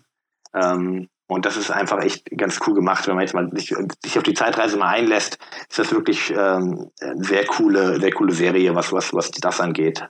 Einfach wie der Bösewicht so Fähigkeiten haben kann, ohne dass man äh, anfängt, äh, mystisch zu werden. Ja, ja, diese Idee halt von diesem, diesem Zeitkrieg, der ja im Prinzip tobt, wo einfach verschiedene Soldaten von allen Seiten irgendwie durch die, durch die Zeit geschickt werden, um, um gegeneinander dann zu kämpfen und so das, das Geschehen zu beeinflussen in irgendeiner Form. Das hat halt schon einfach, finde ich, also für mich einen großen Esprit, irgendwie so einen großen Reiz, ja. das zu sehen.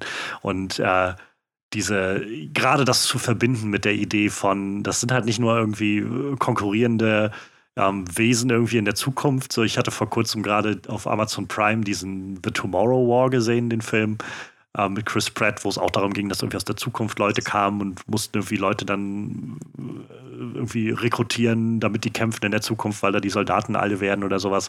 Sondern das zu verbinden mit diesem Gedanken von, ja, was ist, wenn, also wenn die Maschinen halt diesen Moment bekommen von, von Sentience, irgendwie von so Selbstbewusstsein und dann sind wir halt am Arsch, weil also das ist halt auch dieser Moment, wo so der T800 das ja auch nochmal ausführt in dem Film, ähm, wo sie im Auto sitzen und er erzählt dann davon, was passiert, wann wird Judgment Day sein, wie kommt es dazu, so dass halt an dem Punkt wird das ganze selbstbewusst das System und dann baut es halt einfach unglaublich schnell auf an seinem Wissen und setzt daran, noch mehr zu lernen und sich, äh, sich frei zu schaffen. Und was ich spannend fand, ähm, dass das nochmal, das war mir gar nicht so bewusst irgendwie, aber es wird nochmal darauf Wert gelegt zu sagen, dass äh, die Menschen dann halt den Präventivschlag versuchen und Skynet ja ähm, quasi auslöschen wollen. Das geht, schlägt dann aber fehl, woraufhin Skynet dann die ganzen Atomraketen auf Russland schickt, womit halt der dann der große Krieg, also alles ausgelöscht wird im Prinzip.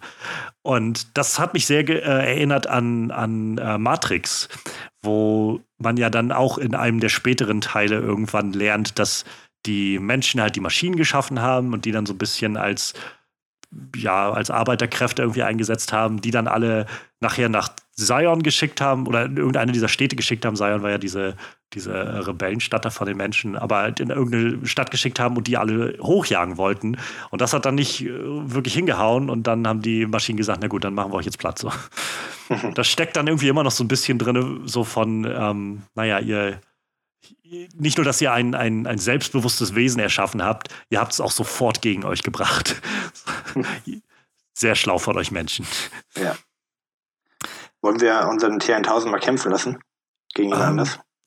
Das können Oder? wir auf jeden Fall gleich machen. Eine Sache, die ich noch erwähnenswert fand zum T1000, war, das ähm, fiel mir jetzt auch mal so auf, auch was, was man gar nicht so mitbekommt im Pacing des Films.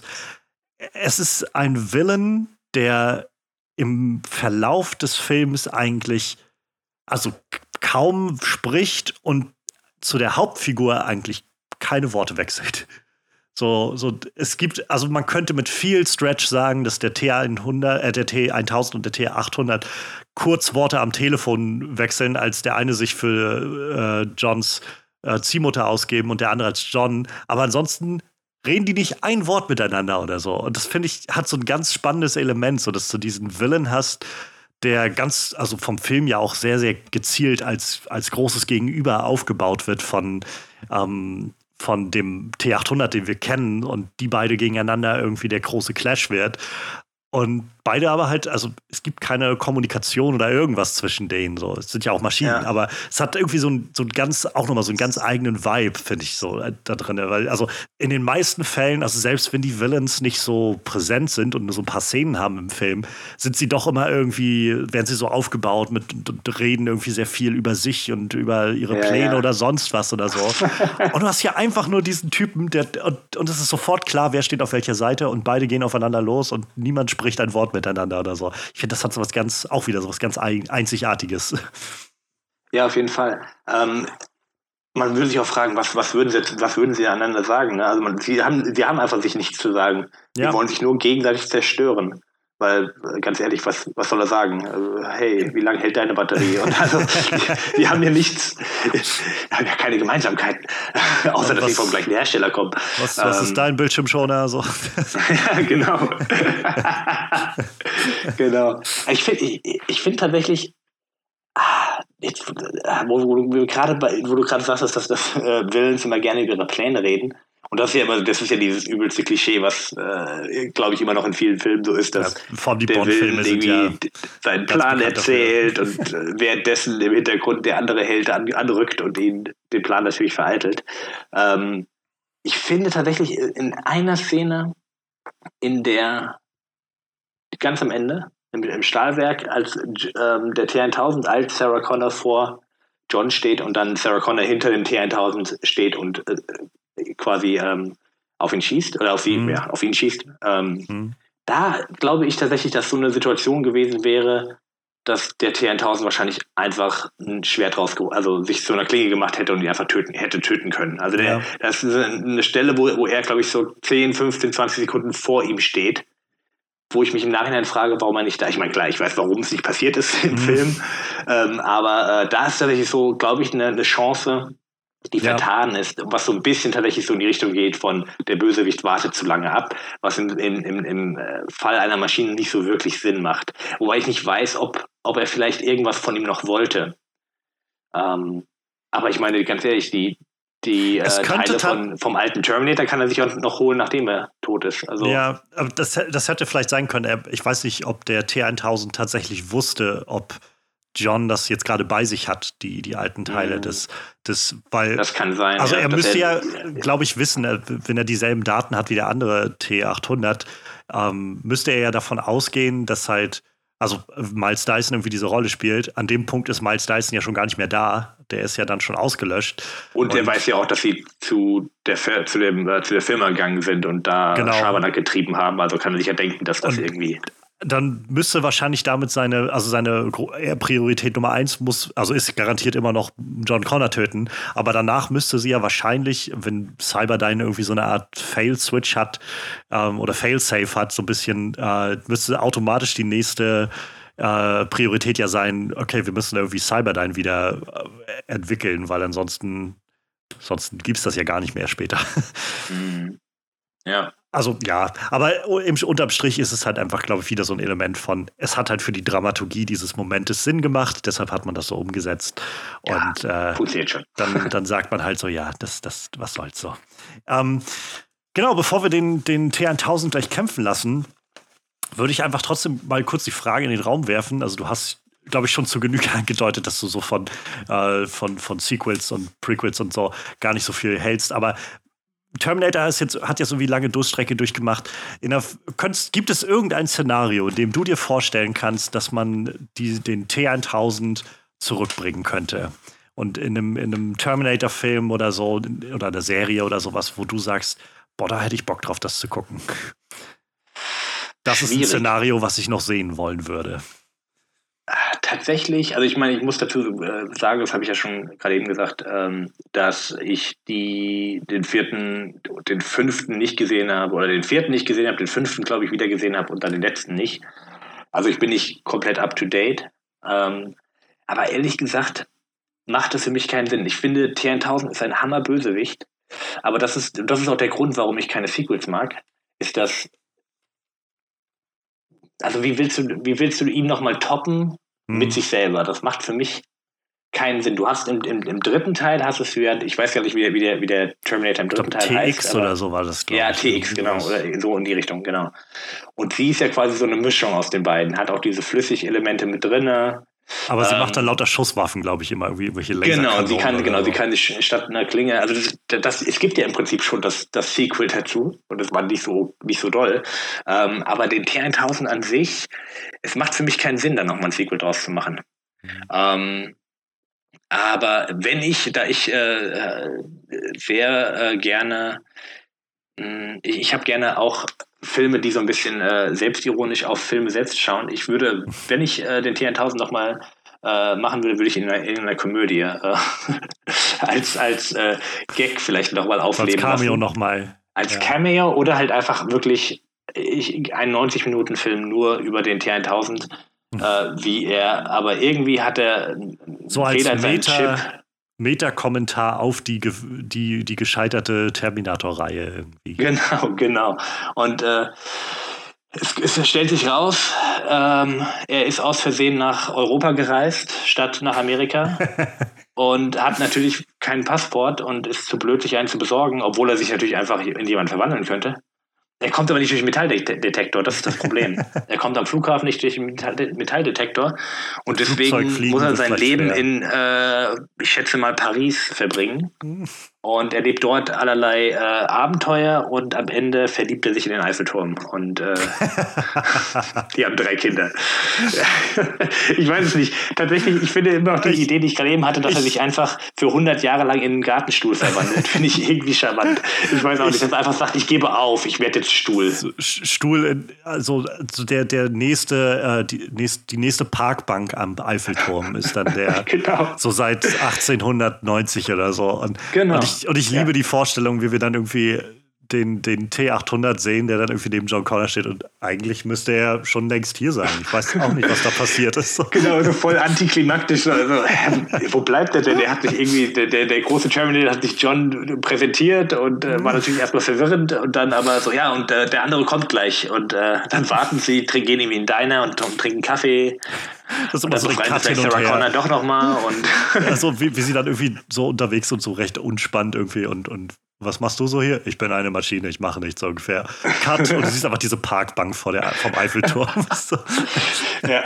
Ja, finde ich gut. Das, ja, das, sehr das schön. Da, da muss ich sagen, wenn ich das so höre, würde ich jetzt sofort denken an ähm, Lord und Miller, die beiden ähm, Regisseur, das Regisseur-Duo. Ich finde, die haben so einen, so einen sehr schönen Meta-Humor irgendwie in den letzten Jahren gezeigt, so mit ihren äh, 21, 22 Jump Street-Filmen. Und ähm, ich, das kann ich mir super vorstellen, die beiden auf so einen Film zu sehen.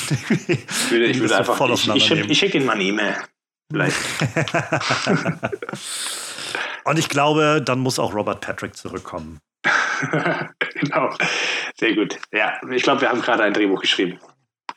Ja, also äh, eigentlich ist das alles nur so ein versteckter, äh, versteckter Versuch von mir, möglichst viele Drehbuchideen äh, ranzubekommen. ja, klar, warum nicht? Aber ich glaube, jetzt für das letzte kleine Spielchen, was ich noch dabei habe, ähm, das ist, glaube ich, so das, was prädestiniert ist für den T1000. Das ist so der kleine Quick Fight. Ich habe hier ein Glas voll mit ähm, mit Zettelchen und auf jedem Zettel steht der Name eines bekannten, äh, ikonischen Villains aus einem Film.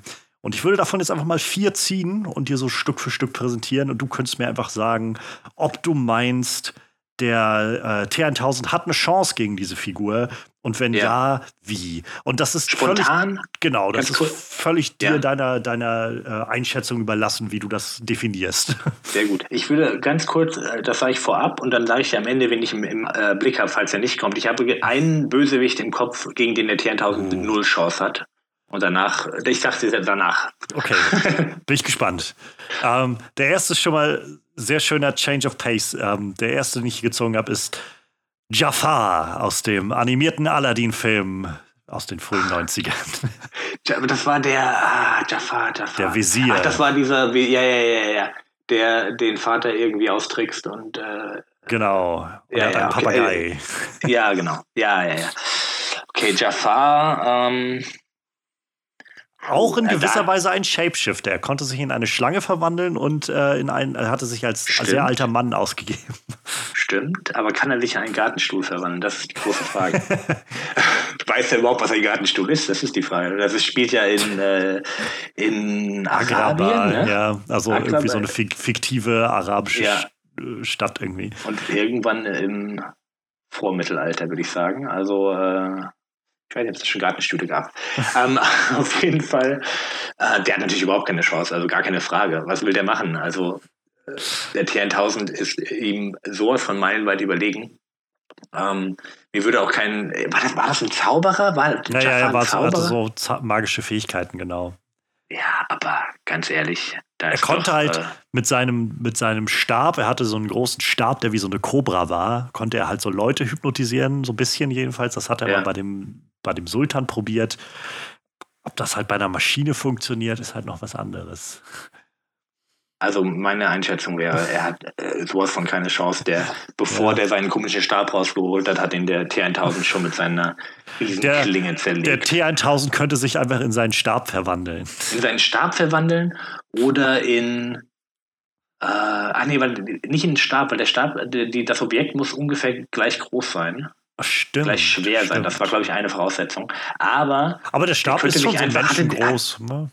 Der hatte nur einen Papagei als, ähm, ja, ja. als, als Sidekick. Na, hat Papagei ist vielleicht auch ein bisschen. Aber der verwandelt sich einfach in irgendwas. Der, der, hat das so, der hatte doch so Henchmen. Der Jafar hatte das so Henchmen.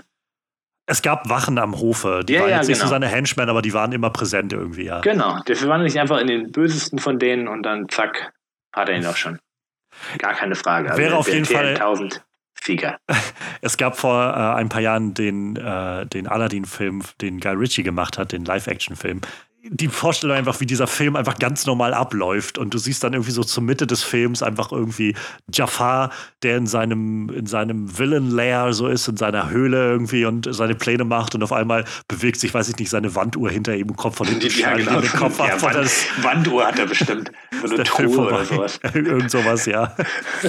Ich finde, schön. ich, ich, ich finde sowas tatsächlich immer extrem faszinierend, wenn, wenn Filme, also das passiert nicht oft, weil es glaube ich einfach äh, bei, nicht bei jedem gut ankommt, aber ich fand zum Beispiel, deswegen fand ich als äh, Jugendlicher From Dusk to Dawn so cool, weil du hast am Anfang, ich weiß nicht, ob du den kennst, Ich Ähm, einmal, habe ich den, glaube ich, gesehen. Ja, ewig der her. fängt an als Gangster-Roadtrip-Film und verwandelt sich halt in, in Horrorfilm. Und Ja. das finde ich halt, ich finde das halt immer cool, wenn irgendwie Genrewechsel so. Genrewechsel oder halt irgendwas komplett äh, Unerwartetes passiert, ähm, was halt auch so einfach das, wo du sagst, du nicht erwartest, was in diesem Universum Ja. passieren sollte, weil ein Film erschafft ja immer so ein bisschen ein Universum.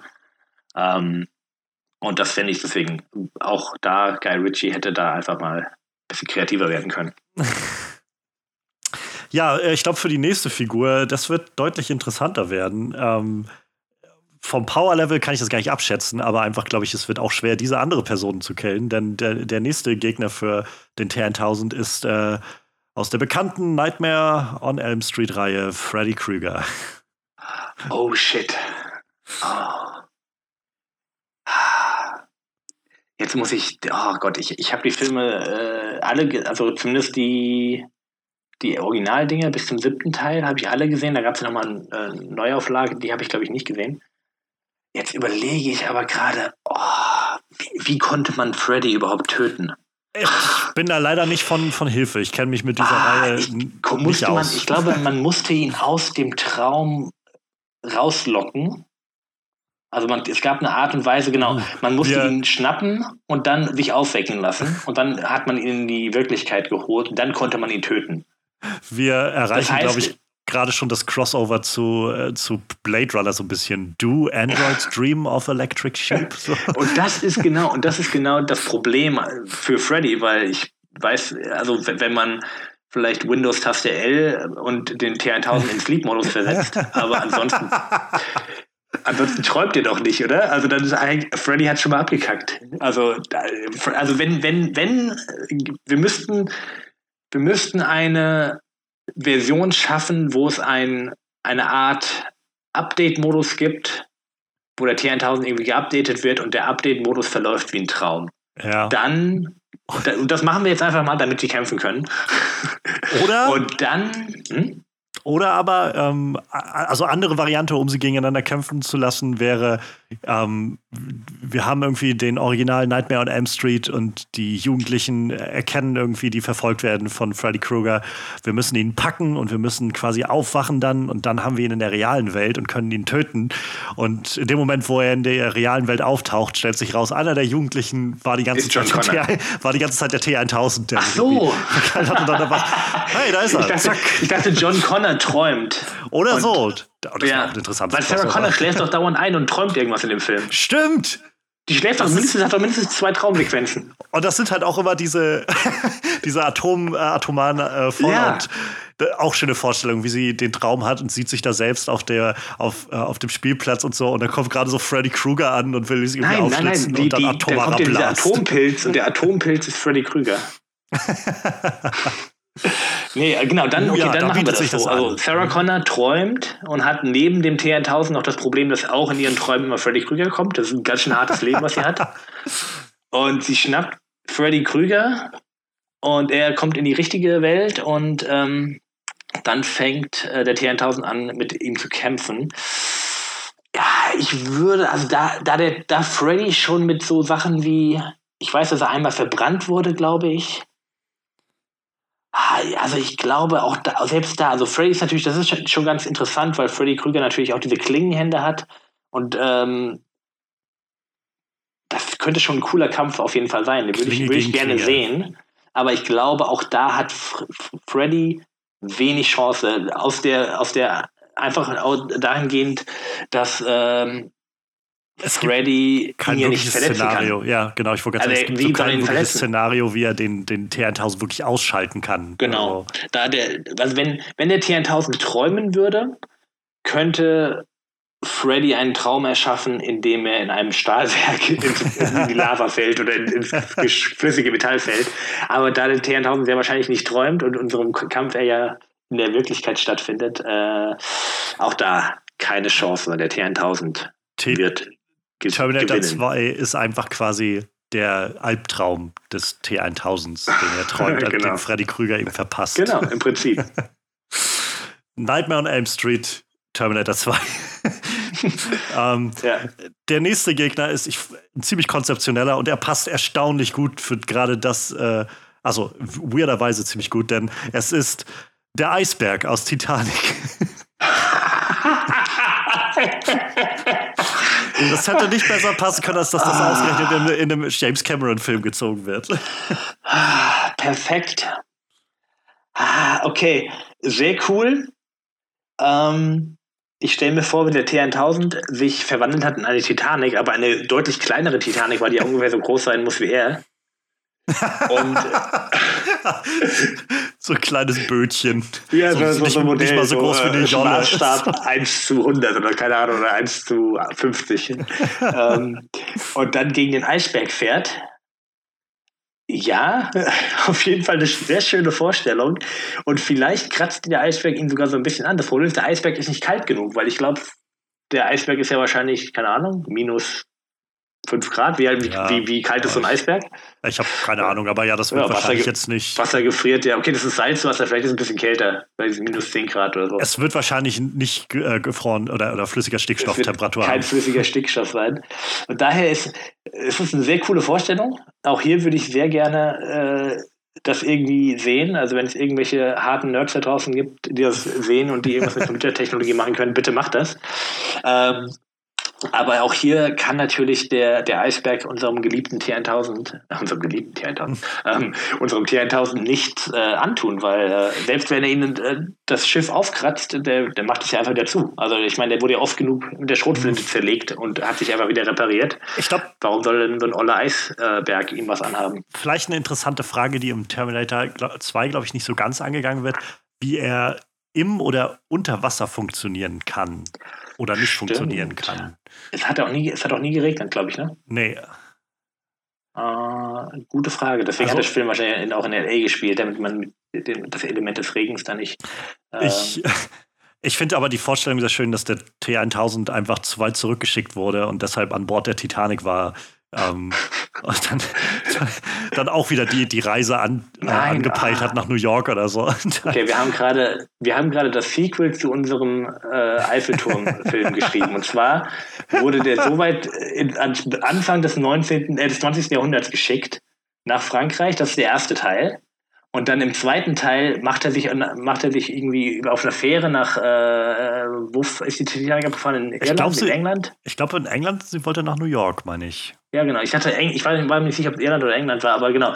Äh, auf jeden Fall auf die britischen Inseln und, ist, und fährt dann von dort ähm, rüber nach Amerika, um dann dort als Parkbank oder als Gartenstuhl äh, 90, 80 Jahre zu warten, bis äh, James Cameron Terminator 2 dreht. Und da, da ist halt auch äh, schief gegangen. Also er ist halt mit der Titanic versunken und dann, Genau. dann hat sich das Und, auch wieder genau, so ewig daraus. Wasser äh, ist nicht gut für ihn und deswegen liegt er jetzt auf dem Grund und äh, dann James Cameron entdeckt ihn dann erst 1995, wenn er den Film dreht. Oder ich weiß gar nicht, wann Titanic gedreht wurde. Äh, Irgendwann so. gedreht, weiß ich auch nicht, 97 kam der Film raus. Ah, Aber 97. das Ja, dann hat er dann so um den Dreh. ähm, aber auch schöne Vorstellung, wie die Titanic auf den Eisberg zufährt und dann der T1000 merkt, so das wird nur schwieriger, wenn wir dagegen fahren und stellt sich dann so an, an die Reling und fängt an mit seinen zwei Schwerthänden so wild gegen den Eisberg zu hacken. Wie so, wie mit so zwei Eispicken. Genau, so der größte Eispickel, den, den es auf dem Schiff gibt. So zack, zack, zack, zack. Sehr schön, ja, finde ich gut. Aber ich glaube, das ist, also das wird ein interessantes Match. Also das könnte äh, sehr unentschieden ausgehen, könnte ich mir vorstellen. Definitiv. Und es ist halt auch so, es kann, es, eigentlich kann keiner gewinnen, weil auch der Eisberg kann ja nicht wirklich zerstört werden. Der ist dann halt, Ja, der ist ja eigentlich genau wie der T1000 dann halt flüssig. ja. Und irgendwann, irgendwann wird er wieder. Und das, das Gute ist, der, der Eisberg profitiert ja sogar von dem flüssigen Stickstoff. Stimmt, weil er dann ja. schneller Eisberg wird. Das ist, ja, also sehr schönes Sequel, das sich da auf jeden Fall nochmal Ja. entspinnt. Und schwieriges Match auf jeden Fall. Ich glaube, dass das, ist, das ist ein klares Unentschieden. Wenn, wenn der T1000 im Wasser bestehen kann, ist es ein Unentschieden. Ich glaube, beim letzten Kampf wird es nochmal auf, äh, auf eine andere Art interessant. Also der, der T1000 wird, glaube ich, hier nochmal ganz, äh, ganz neue Möglichkeiten haben. Denn sein letzter Gegner ist äh, niemand anderes als Sid aus der Toy Story-Reihe. Der, Das ist der böse Nachbarn, genau, ne? der die Spielzeuge quält. Der übrigens ein äh, Zero-T-Shirt anhatte, was ich sehr cool fand, weil ich äh, zu der Zeit, als ich Toy Story gesehen habe, war ich schon am Skaten und ich, fand die, die äh, Skate-Marke Zero sehr cool. Ähm, aber Side Note. Ähm, uh, das ist auf jeden Fall interessant. Ich frage mich gerade, ob sich der T1000 in mehrere Teile zerlegen kann. Hm. Weil dann könnte er sich in mehrere Spielzeuge zerlegen. Als Armee der, Armee der Spielzeuge. Ja, weil das wäre tatsächlich interessant. Ähm, weil dann kann er natürlich äh, wirklich auch auf, auf dem Toy Story, äh, in dem Toy Story Universum bleiben und sich zum Spielzeug machen. Ja. Ähm, und ich muss auch sagen, ich glaube, wir sind alle der Meinung, dass es Sid auch wirklich verdient hat, vom T1000 im Schlaf ermordet zu werden. Dieser Drecksjunge. Und der unsympathischste Charakter in der Filmgeschichte wahrscheinlich. Ganz, ganz schlimmer Charakter. Aber nee, äh, genau. Er hat auch eine da schwierige würde ich- Kindheit gehabt, also das muss man auch sagen. Aber Wobei, ja. äh, sind die Eltern so, also die Eltern kamen mir gar nicht so schlimm vor. Ich glaube, dass die haben die psychologische Tiefe von Sid nicht so ganz äh, auf sein Kindheitstrauma zurückgeführt, weil seine, seine, seine Schwester war doch ganz nett. Eigentlich. Oder? Ja. Ich- die war doch ganz Ich, ja, ja, das war jetzt auch. äh, meistens ist es ja so, dass man dann bei den Villains auf einmal sagt, nee, die haben aber wirklich eine schwere Kindheit gehabt. So, und das ist. Ja, manche ganz- sind nur Arschlöcher. Ja, ja. Ich glaube, man sieht ihn in Toy Story 3 nochmal. Da wird er, Ah, echt, so, ja? so ich glaube, so ein kleinen Cameo, da ist er halt dann schon Teenager und arbeitet, glaube ich, bei der Müllabfuhr oder so. Ah, das kann sein. Ja, stimmt. Ich habe den, den Toy Story 3 nie, vor nicht allzu langer Zeit gesehen. Stimmt, da war ganz am Ende ist irgendwas auf einer Mülldeponie, ne? Ja.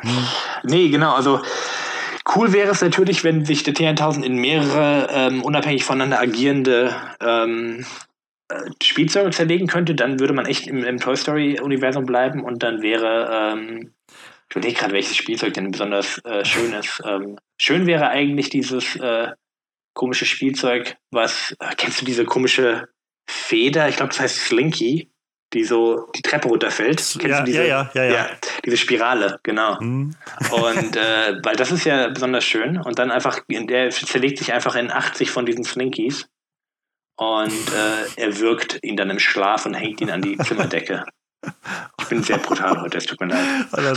Also auch wieder so, so was Schönes. Du hast einfach 90 Prozent dieses Films ist einfach dieser süße und melancholische äh, Disney-Animationsfilm, irgendwie der Mit-90er. und so kurz vor Schluss gibt es auf einmal diesen massiven Turn, der so, Genau. so Predator-Style draus macht. Und alle so fragen vom sich, warum ist dieser Pixar-Film ab 18? Warum Ja. ist dieser Pixar-Film ab 18? Das war das ja, komm, ich nehme meine Kinder trotzdem mit. Ich nehme meine Kinder trotzdem mit rein. Das ist Pixar-Film, das war jetzt bestimmt ein Fehler. Ah, Ich glaube, selbst wenn er sich aber auch nicht aufteilen kann in mehrere Teile, er müsste eigentlich nur, Nee. weiß nicht, einen lebensgroßen Buzz Lightyear oder sowas darstellen und Einen würde sofort sagen, den nehme ich mit, das ist, oh, das ist mein Buzz Lightyear oder so. Genau, ja, stimmt, genau. Einfach so, als er macht die zu so einem Pappaufsteller oder so. Ja, das finde ich wenn gut. dann- ja, also, also Fit, dann- äh, auch da schöne Möglichkeiten, aber auch hier ist der T1000 dominierend. Deutlich, ja. Also ich, an dem Moment, wenn, wenn Woody dann anfängt mit Sid zu sprechen äh, im, Garten und irgendwie meint, so, so play nice oder so, dreht sich um und dann steht da dieser lebensgroße Buzz Lightyear und zack ist der Kopf ab oder so. genau, genau so.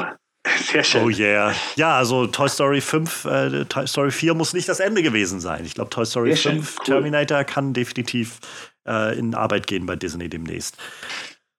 Sehr schön. Ich muss noch kurz meinen Willen sagen, der Ja, genau, nicht gezogen wurde. Du hattest noch Und einen. zwar, ich, äh, der, ich, der einzige Willen, der mir einfällt, gegen den der T1000 keine Chance hat, wäre Magneto von X-Men. Ja, das macht Sinn. Weil der würde ihn ja einfach zerlegen. Ja. Ähm, und ansonsten fällt mir tatsächlich, fallen mir spontan wenig äh, Villains ein, äh, die äh, ein, eine leichte Hand gegen den T1000 hätten. Der ist wirklich schon ziemlich gut. Es müsste wahrscheinlich jemand sein, der nach allem, was wir gesehen haben, irgendwie enorm viel Hitze erzeugen kann. Genau, ja. Vielleicht. Aber, mir würde es jetzt gerade so, also auf, um mehrere Ecken gedacht, würde mir gerade ähm, Dr. Otto Octavius aus dem zweiten Sam Raimi Spider-Man-Film einfallen, weil der halt so eine riesige Sonne erschafft, irgendwie so eine, also eine, ah, stimmt, so, eine, so eine Sonne und die ist irgendwie mega heiß und die ist auch sehr magnetisch und zieht halt äh, lauter Metall immer in sich rein. Oh ja, ähm, okay, da könnte er vielleicht, wenn er die, die schnell genug anschaltet oder so, könnte das vielleicht ja. den da reinsaugen. Aber wir wissen auch gar nicht, ob der T1000 ähm, magnetisch ist, das Metall, dieses Zukunftsmetall, um, aus dem er ist der T1000 wissen wir nicht, der TX wird an einem wird ja. von einem Magnet angezogen. Das wissen genau. wir. Also, Ach stimmt, das war ähnliches äh, Metall, ne? Das wird wahrscheinlich genau. eine ähnliche Spalte fahren, ja. Ich, ja, denke, ja, ich denke schon.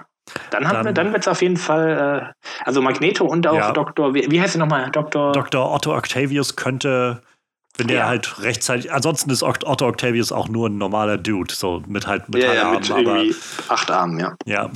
Oder sechs. Ja, Michael, ich freue mich sehr, dass du da warst. Das war ein wunderschönes Gespräch. Ich habe sehr viel Spaß dabei gehabt. Ja, ich auch. Das war echt cool. Ja, ähm, wie eingangs schon mal gesagt, man kann dich auf äh, Twitter finden. Ich werde das, wie gesagt, nochmal verlinken im, äh, in der Beschreibung zu diesem Track. Und ähm, ja, wer weiß, vielleicht ermöglichen sich ja dann in den kommenden Jahren mal wieder irgendwie, wenn Pandemie etwas abklingt, ein paar Bühnen, die mal wieder geöffnet sind. Ähm, ja, vielen Dank so oder so, ich freue mich sehr, dass du da warst. Wenn das alles fertig ist und wenn ich dann noch nicht ausgebrannt bin und Lust habe oder so, werde ich vielleicht dann auch mal eine zweite Staffel in irgendeiner Form machen. Ähm, so oder so, denke ich, bist du herzlich nochmal eingeladen. Ähm, Super, vielen, vielen Dank. Ja. War echt cool. Ähm, das freut mich sehr. In, ähm, und ja, mal gucken, was nächste Woche ansteht. Ähm, ich ich kann es euch auch noch nicht sagen an dieser Stelle. Dass diese Reihenfolge der Podcast wird sich erst später ergeben. Das heißt, ihr müsst einfach dranbleiben, was in der nächsten Folge zu hören sein wird. Und äh, ja, ich, ich freue mich drauf. Ich freue mich, dass ihr da wart. Ähm, ihr findet im, in der Beschreibung auch alle Links, wo ihr mich finden könnt und ähm, wo ihr den Podcast auf, ausfindig machen könnt. All diese Dinge. Ähm, ich freue mich aufs nächste Mal und ich hoffe, ihr seid wieder dabei, wenn wir einen neuen Willen abklopfen, ob äh, er so MVP-Material ist. Und ich finde, beim T1000 haben wir heute ziemlich gut feststellen können, das ist definitiv einer der most villainous Player. Ziemlich unbesiegbar und ziemlich ja, markant und einprägsam. Ähm, da könnten sich noch einige Filme was von abschneiden, auch 30 Jahre später. Ja, macht's gut und wir hören uns nächste Woche. Bis dann. Ihr findet den MVP Most Villainous Player Podcast auf den gängigen Podcast-Plattformen und schaut für regelmäßige Updates, Umfragen oder falls ihr Fragen und Anregungen haben solltet, vorbei auf den Social Media Kanälen at MVP-Pod auf Twitter, Instagram oder Kofi, falls ihr eine kleine Spende in den Klingelbeutel werfen wollt. Oder schreibt mir ganz einfach eine Mail an mostvillainouspod at gmail.com.